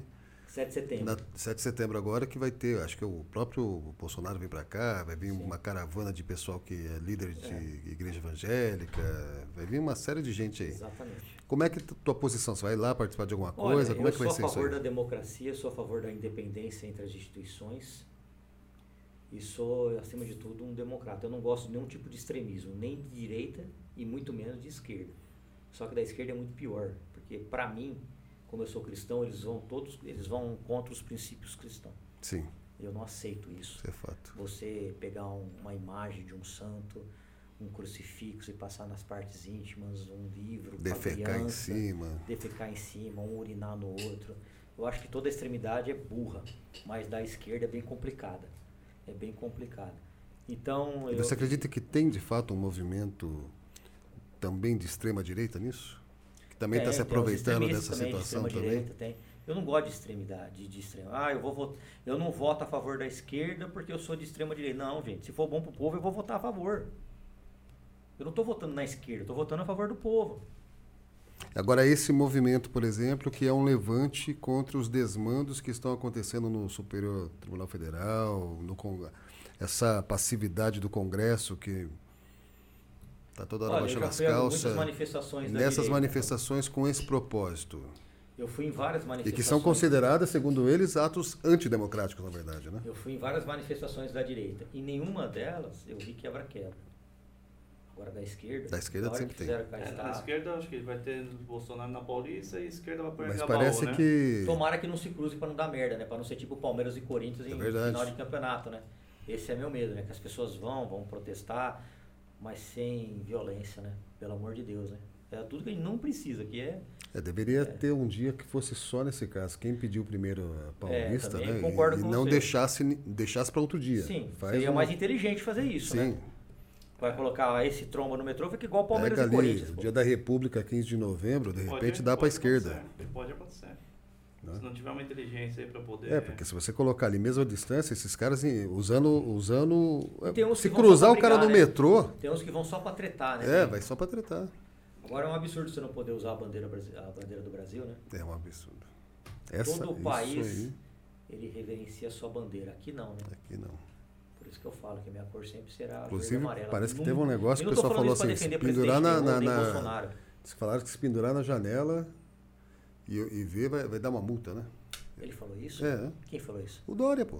Não é possível. Tem, tem um Mas negócio dele que eles falaram. Pesquisa pra nós aí. Pesquisa isso é daí, que tem um lance isso? desse aí. Ah, é Teve um negócio na rede social. Ô, pelo amor de Deus, eu sou de- patriota, de- eu gosto de- do Brasil. o pessoal tá falando, eh, vão lá e pendure para você se manifestar desde agora, tal negócio ali. Não pode? E aí não pode, você não, você não tem, na sua casa você não tem o direito. Quer dizer, os caras estão entrando literalmente. E eu acho isso muito curioso, né? Bom, Porque eu- o cara, o outro é ditador, o outro é tirano, mas a, a visão E um repórter do, que do podia. Dória. Pra que tanta bandeira na ponte? Lá Quem- na ponte quem falou isso? Jardim. Um repórter da Globo falou, Você nossa, tá pra que brincando. tanta bandeira do Brasil no mundo? Pelo amor de Deus. já. A bandeira do Brasil é tão um bonita, né, meu? né? Não, Qual o problema de ter a Bocardi, bandeira? loucura, né? Bocardi. Nenhum. Qual é o Ah, foi problema? Bocardi? Nenhum. Ah, foi esse aí da, da, da parte da manhã. É que eu não lembro. Foi esse aí da. Que tem que verificar se não saiu Não, do esse tiro do fuzil vez, da eu polícia. vou contar um caso que aconteceu comigo. Tava tendo muito Não, esse assalto. cara é um retardado, né? Tava Fala tendo verdade. muito caso aqui no Braz de roubo. Aí pegou eu, o japonês trabalhava comigo. Eu era o 01 do lugar. Falei, tirei o uniforme, vou ficar rodando lá. E ficamos lá de manhã até a noite. Andando a paisana. Acho que prendemos uns 10, 12 bandidos que roubavam ali no, no Braz. No outro dia eu ligo nessa emissora, tá esse cidadão falando assim. Se o delegado sabia que o crime estava lá, por que não foi antes? Você tá brincando. Ô, meu, Aí eu liguei pros caras lá e falei, vocês estão de brincadeira, cara. Trabalhei pra cacete, cara falou isso aí. condenado, fiz a minha parte e ainda, ainda apanho, velho. Eu tô fudido mesmo, viu, meu? Não, Aí os o caras não- não- não programa, reconhecem nada, o né? produtor do programa me pediu desculpa, falou, desculpa, mas esse cara é doido.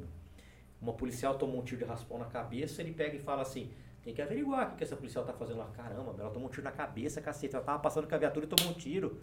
Como vai averiguar o quê, meu? É inversão dos valores, né? Pelo amor de tá Deus, tendo muita inversão de Você valores falou isso nessa, mesmo? Eu não achei. nessa... É. Da Tem bandeira um não achei. Da qual? Da bandeira eu não achei. É, tem um lance que foi feita uma crítica. Só se mandou tirar, né? Que a hora que a, a- o pessoal vai pra cima, ele se movimenta, né? O bicho é astuto pra caramba, né? Esse é, meu. Não, ele é liso igual o quiabo, né? Impressionante. Ele solta o negócio, não deu a repercussão que ele quer, some de tudo, né? Sai do Twitter, sai de Facebook, sai de todas as redes sociais Poder da em mídia, né? infração de tempo isso, É o né? poder da mídia. É, eu falo, eu acabei de falar pro Ricardo, eu bato aqui na, na- nos extremos né, da esquerda, aí meu, meu seguidor já começa. Será que não tem algumas forças ocultas lá com. E, os- e você tem muito né, nessa língua de linguagem de mídia social, né? Você tem muito hater aí? Tenho, nossa, pra cacete, o tempo todo apanhando. O tempo todo. Hater, eu falo, ó, meu, exclui essa merda aí, não, bate, não, perde, não perde tempo, porque o cara que fica criando perfil falso não merece discussão. Outros eu tento responder, né? Você ainda tenta responder pros caras? Sim, quando é um cara que eu vejo que não é hater, que não que quer dizer que é um perfil verdadeiro, né? Que nem teve um jornalista que me atacou esse final de semana. Que eu fiz lá um. Falando que a gente estava sendo assaltado nas bombas, ele falou que eu tava. Que quem pagava a gasolina era o, ah, o Estado. Eu falei, olha, eu tô com o meu carro particular, eu paguei do meu bolso, eu tenho mais de 10 projetos apresentados, tenho requerimentos, moções, tenho eh, representação no Ministério Público, vai procurar meu trabalho, não usei fundo partidário e não uso toda a minha verba de gabinete eu estou fazendo a minha parte, deve estar pesquisando a vida do político errado. Aí nem sei mais o que respondeu, porque veio um comentário atrás do outro, mas tem hora que eu já fico nervoso, né? Falei, pô, pra puta que pariu, eu trabalho pra cacete nessa merda aqui, pra ficar ouvindo bobagem o tempo todo. Vai pesquisar minha vida. E os caras vêm pra cima, né? vêm pra Vem. destruir. Mas isso aí é, é gente mandada por outros políticos, né? Outros caras que têm pretensão, aí tem o pessoal da extrema esquerda. Tirando que- essa outra aí, bem. vereadora aí, que a senhorinha lá, tem mais alguém aí que já não topa mais você lá? Olha, cara, eu tava quieto na minha, até a esquerda extremista do pessoal vir me encher o saco para dar compra dos fuzis. Aí colocaram até meu nome em rede social, cacete, aí eu fui pra cima deles. Eu tava em paz até não pisar no meu calo, mas agora já que pisaram eu vou pra guerra. Que também não sou bunda mole nem covarde. Então, por que, que vieram mexer comigo? Eu tava quieto. Eu tô dando uma emenda que todo vereador tem. Se o galerinha do PSOL quiser dar pra ONG, pra craco, não sei o que, pra puta que dão. O problema é deles, eu não vou encher o saco. Agora, se eu quiser dar, ajudar a guarda a ser mais forte, eu vou lá, eles não tem que encher meu saco, fazer o que quiser. Foram lá no Ministério Público, representaram. Você eu tá subi ligado. na tribuna e falei assim, olha, vocês podem ir lá no Ministério Público representar, porque o Ministério Público é uma instituição séria e vai ver que eu estou agindo de acordo com a lei. O que não está na lei é essa tal de mandato coletivo, essa aberração que vocês inventaram. Aí outro vereador, ah, o que daria para fazer com 400 mil reais do PSOL? Eu falei assim, daria para construir todos os pontos de ônibus e todas as, ah, as estações de metrô que vocês quebraram na última manifestação. Aí a outra, é um absurdo ter a guarda civil andar com fuzil. Eu falei, é um absurdo, né? Mas você pediu escolta, né? E o guarda que anda com você anda armado, né? Então, se ele for. Você tem que proibir de andar armado. Se vocês forem roubados, vocês saem correndo. Sai correndo. Fala, guarda, corre comigo aqui. Daí não fala Então, é nada. uma hipocrisia do cacete, velho. Eu tava aqui até pisar no meu calo. Agora também, filho. Agora é pau, foda-se. Esse já tá aprovado, o pessoal já recebeu o armamento, tudo Tá, já tá em fase de compra. faz de compra. E, vai, e é, de cuidando fo- da é- minha e é- vida, e né? é Eu de tenho que dar uma fora. tartaruga pra eles pra cuidar da vida da tartaruga. Pois é. né? E essa questão de cota, o que, que você acha? Eu das cotas? sou. Você pode ter até a cota social, não tem problema nenhum, mas não pra cor. Entendeu? Porque, por exemplo, eu sou filho de uma mulher periférica, branca, que trabalha desde 18 anos de idade, que não tinha dinheiro pra nada, foi empacotadora de bolacha, costureira, trabalhou, trabalhou, trabalhou com meu pai, que ficou desempregado, vendia livros de porta em porta. Trabalharam, trabalharam, trabalharam, prosperaram, cresceram e subiram na vida. Agora, por quê? Que a minha mãe teria que ter menos direito pelo simples fato da cor dela. Não. Sim. Todos somos iguais. Também é. Agora, a cota social, você pegar todos aqueles moradores da periferia, todos, puta, eles têm uma condição Independentemente de inferior. cor. O cara tem olho azul, o outro é japonês, o outro é negro, o outro é amarelo. mas são todos moradores da periferia que não têm a mesma condição. Beleza, vamos ajudar. Agora, pelo cara ter olho puxado, outro é loiro, outro é negro, aí não, pô. Aí é ser humano, Sim. né? E acaba não dando a própria valorização para eles, né? Exatamente. Ou seja, é, o pessoal fala de preconceito, mas eu já vejo quase como que um, o reconhecimento de um preconceito. Sim. Acho que quem bate muito em cima é aquele presidente daquela Universidade Palmares, né? Ele fala muito sobre isso daí, né? Esqueci o nome dele agora. Mas ele, ele, ele é totalmente contra a questão de cota racial para isso ou qualquer outra coisa nesse Exatamente. sentido. É, é- é quase como se fosse o, o simbologismo do racismo, mesmo você ter que fazer uma cota, porque agora se você faz dentro dessa ótica social, que o cara não tem muito salário, baixíssima renda, não vai conseguir pagar uma faculdade. Aí você coloca o cara com bolsa, coloca Sim, alguma coisa nesse Mas sentido. Aí independente faz- se ele é japonês, branco, negro ou Sim, alemão. independente do que é. É, acho que Pra é mais pra justo, quem né? é o que está ali, tô na favela, que não é tem a mesma Outra condição que de estudo. também é eles querem mudar até a língua portuguesa. Ah, para todos. Todos, todos. Cara, isso aí é ridículo todos- esse negócio. Mas da onde sai essa, essa Então, essa- sei essas lá, mano. Acho que eles, sei lá, acho que fuma maconha. Deve ser. Todos. Não, porque não tem Todos a sentido. puta um que negócio pariu, desse, meu irmão. né? É todas e todos. Todos é Todd, que eu dou pro meu filho todo dia de manhã uma chocolatada. Porra, pelo amor de Deus, velho. Não dá. Amigues. Amigues. Ah, é, parecendo inclusão. o, o Mussum, né? Ô, Cacildes. meu, pelo amor de Deus, põe inclusão pro autista, pro surdo, pro cego. O cego. Né? Agora não, tem que falar assim, porque é. Ah, vai pra puta que pariu. Eu não É. aguento essas coisas, não, meu. Eu não também dá, não tenho velho. saco pra isso, não. Eu não tenho, eu não tenho paciência pra ficar. Eu vou contar um episódio pra você. Eu fui tomar posse, aí eu vi lá esse pessoal aí desse partido que eu falei com uma placa. Vacina para todos. Cara, Vacina para quase- todos. É, para todos. Quase que eu fui lá e falei, tá escrito errado. Porque eu nem sabia dessa maluquice de todos. Mas como eu não conhecia o ambiente, quando eu não conheço o ambiente, eu fico na minha, não falo nada, fico igual o coruja, só observando, fiquei quieto. Depois que eu fui entender. Ai, todos, amigues, e não sei lá mais lá o que. Ah, tenha santa paciência. Querem mudar até a língua portuguesa. O que, que isso vai mudar pro ser humano? Mas isso não é inclusão. Isso aí é você querer impor sua vontade em cima dos outros, rapaz. Exatamente. Todos o cacete, é o mais engraçado é que é um país que não investe em educação e cultura de maneira correta e aí quer gastar dinheiro para rever e enfiar um troço desse aí. É, e tem um monte deles lá que fala todos, todos. Eu vou levar qualquer de um Você tá Todd lá do meu filho e falar, ó, isso aqui é Todd, ó. Isso aqui eu dou pro meu filho todo dia de manhã. Entendeu? E os caras vão lá em discurso e fala todos, e fala todo esse negócio Sim. aí dessa língua aí. Fala. Deus do céu, os caras Tem. devem ter pouco de vergonha na cara, não é possível. É, né? Isso aí. Brasil, Não sei filho. se é o Maravilha. eleitorado deles, se eles vão buscar essa sardinha aí. Pra Pode poder- ser, cara. Pode ser o curral É, eleitoral deles, curral né? eleitoral que vai buscar e vai. vai Maravilha. Mas aí, vamos dar um descanso pra garganta? Vamos, né? Vamos? Foi um prazer Maravilha. estar entre vocês Ó, aqui, viu? foi um prazer, foi nosso, foi, foi uma honra realmente. Foi, chamar outras vezes, muito com legal. certeza. Muito obrigado. Eu que agradeço a tua visão de segurança, o que você está fazendo, eu acho que é admirável. Aqui está aberto como um microfone para ti, na hora que Obrigado. você quiser vir, falar, passar um comunicado para o pessoal aí, eu acho que é super importante, conta com o nosso Poxa, apoio. obrigado. Né? Eu sei te conhecer, votei em você. Então, eu sou, eu Pelo sou que grato. via, o homem que não tem né? gratidão não tem caráter. Então, eu sou muito E- grato. Obrigado mesmo.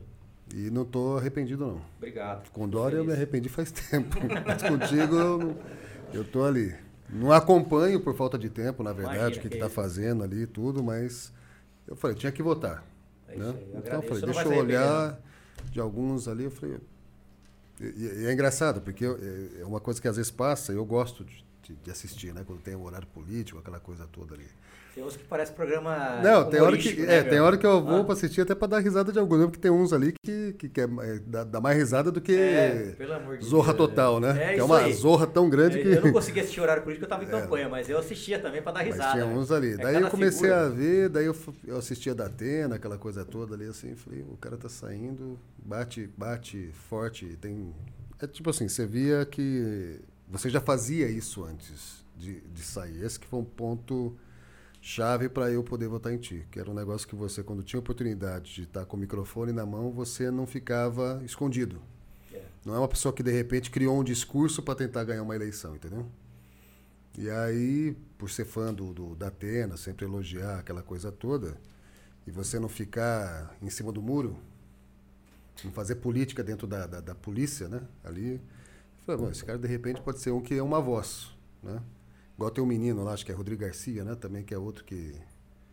Acho que é Rodrigo Garcia, que é, que é um menino, é um jovem, né? Mora, depois descobri até que mora no Tatuapé. Que também um carequinha que até se assumiu homossexual também. Ah, sei, Douglas Garcia. Douglas deputado, Garcia, Deputado, né? deputado. que é outro que é deputado e, e- tem também uns posicionamentos interessantes também, né? É, isso Para poder, e é, e é massacrado também, né? Não votar por votar. Ah, vota nele, né? Por que eu votar nele? Tem que pesquisar. Eu não votei nele, mas eu achei interessante ele, né? Porque ele não se apega em militância pelo fato de ser homossexual declarado, por exemplo, isso aí. né? E tem uma visão política interessante para o povo, realmente, É. né? E eu acho que falta muito isso para o político mesmo. Eu espero que você consiga aí, uma vez que você cansou, né?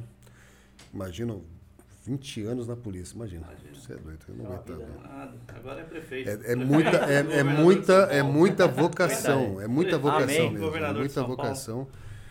E realmente, eu, eu peço a Deus que te dê cada vez mais sabedoria, Obrigado, mais discernimento, Obrigado, mais sensibilidade Ah, mas, realmente. Já, já achei um né? candidato para governador. Hã? Já achei um candidato É. para governador. Mas para que não se perca, né? Para que você não, Não, se perca, realmente não não eu disse não, não negocie, não negocie teus valores Não, realmente. fora. Não corrompi na Porque eu que- conheço várias pessoas que eram era uma situação e elas quando entraram na política elas se perderam de tal maneira amigos delegados que que era algo assim que eu falei, eu nunca imaginei que tal pessoa pudesse mudar tanto, O né? poder revela as pessoas já. É. E, não- foi assim, não, não digo que é uma decepção, porque não, não, não traz um, um impacto direto, né, em mim. É, mas você fala, puta, cara, a gente Mas- na cara no cara pra fazer isso aí. Mas é uma coisa meio doida isso, né? Mas eu peço realmente a Deus que, que você consiga aí, que você, Deus te guarde aí de todo o mal que, que de repente sobrevenha sobre você, para que você possa realmente lutar pelo povo mesmo, né? Você lutou pelo povo enquanto policial e enquanto político você possa continuar fazendo isso daí com maestria mesmo. E, e saiba aqui que você tem um braço de apoio aqui, o que precisar da gente, naquilo que nós pudermos ser útil realmente. Já, Né? já estão sendo. É, nós não somos da mídia, né? nós não somos da mídia, nem da grande, acho que nem da mini mídia, né? É. Mini mídia. Canalzinho. Mas Serão tá, tá, um tá- tá criando aí um, um caminho também para a gente poder debater. A gente fica, antes da gente fazer, tinha muito podcast, discute muita coisa, mas o pessoal no começo perguntava se era para vir para ser escrachado aqui, né? Eu falei, não, a ideia aqui é para a gente discutir uma coisa assim, realmente trazer, agregar conteúdo, levar conhecimento realmente, contar histórias boas como a sua, né? Que eu acho que é legal Você achar o cara não. trazer. É, os primeiros convidados, na verdade, são, E são agregar amigos, né? valor, agregar conhecimento mesmo. E, e com liberdade mesmo para falar, sabe? Sem medo. Porque a gente não tá nem aí. Se tem hater, você não tem, ninguém quer ser famoso aqui, nada. Então fica mais fácil É para a gente poder conversar, fazer as verdade. coisas, né? Porque o pessoal fala, ah, não dá para falar isso aí porque o cara vai perseguir. Ah, eu, já- Ah, coloquei a publicação agora que eu perdi acho que uns 400 seguidores. Dane-se. É livramento, vai embora. é, Tchau. E aí a gente tá nisso aí, né? É, é que os Ó. primeiros convidados, os primeiros convidados que não vieram, é, podcast. Geralmente você vê podcast é mais é, pessoal de, de stand-up que faz, os caras que vão lá. Então, eu convidava o pessoal, ah, vou lá no podcast, vou lá. Aí chegava aqui e achava que era, a gente ia escrachar, ou Escrachar, fazer piada. Bagunça, papo contar super piada. bacana aí, pô. Aí não, é verdade, é um papo sério, Papo na verdade, bacana, né? é. A gente tem e busca É, aí. fazer uma resenha dentro do, do, do- do tema, mas que, que a gente consiga produzir conteúdo para o pessoal ver, né? Sim. Talvez a gente nem tenha tantos seguidores assim, nem, nem é, Eu acho que vocês vão explodir. mas- que eu tô falando. começando. mas é, né? é bem isso. Quando quiser voltar, quando Vou quiser querer, deixar uma certeza, coisa, claro. quando Eu for para qualquer coisa, ó, tem É. um presentinho, uma lembrancinha, Uma na lembrancinha verdade, do nosso- para você. Obrigada. Você possa. Se a gente soubesse que a aqui, gente, a gente preparava até mais pro Ah, é? também, Posso pro pegar aqui? pessoal. aí. Pode, Não, pode pegar. Opa, É uma lembrancinha, tá? Ó, Uma caneca, porra, obrigado. Tenho medo de quebrar, rapaz. Sou desastrado pra cacete. Uma camisa, hein? É uma camisa. O pessoal da produção que, que seleciona as mensagens aí. camisa. Tem... Me ajuda aí, André. Você que é um cara fino. Pegaram o tamanho certinho? Não sei.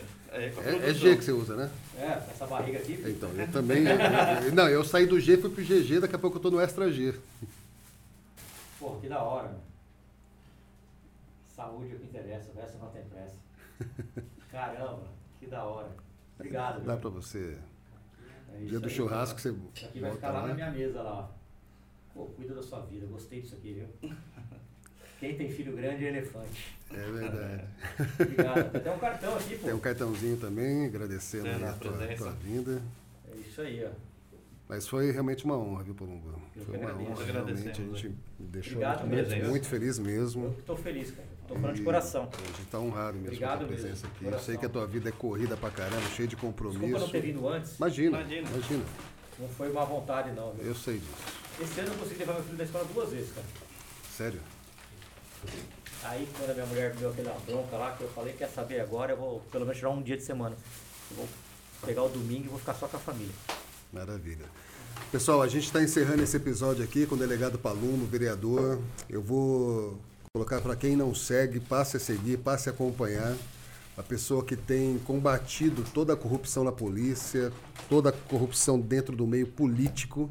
Então, assim, segue, apoia, pu- publica o que ele estiver publicando nas redes sociais dele, acompanha no site, no Instagram, Facebook, tem todas as redes sociais, né? Arroba delegado Palumbo.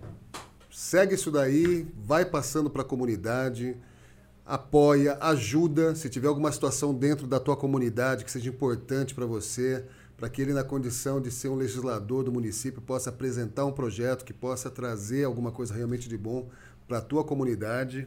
Tá? Ele está aqui para atender a todo o município de São Paulo. Então, assim, canal aberto com ele manda pelas redes sociais, faz aí o seu requerimento. Se tiver alguma situação que você saiba que algo de injustiça está sendo cometido por qualquer político, ó, é o cara para você poder buscar e fazer algo acontecer em prol do povo. Né? Pena que não são todos os políticos que têm a consciência que o delegado Palumbo e agora o vereador Palumbo tem em relação ao papel dele como homem público.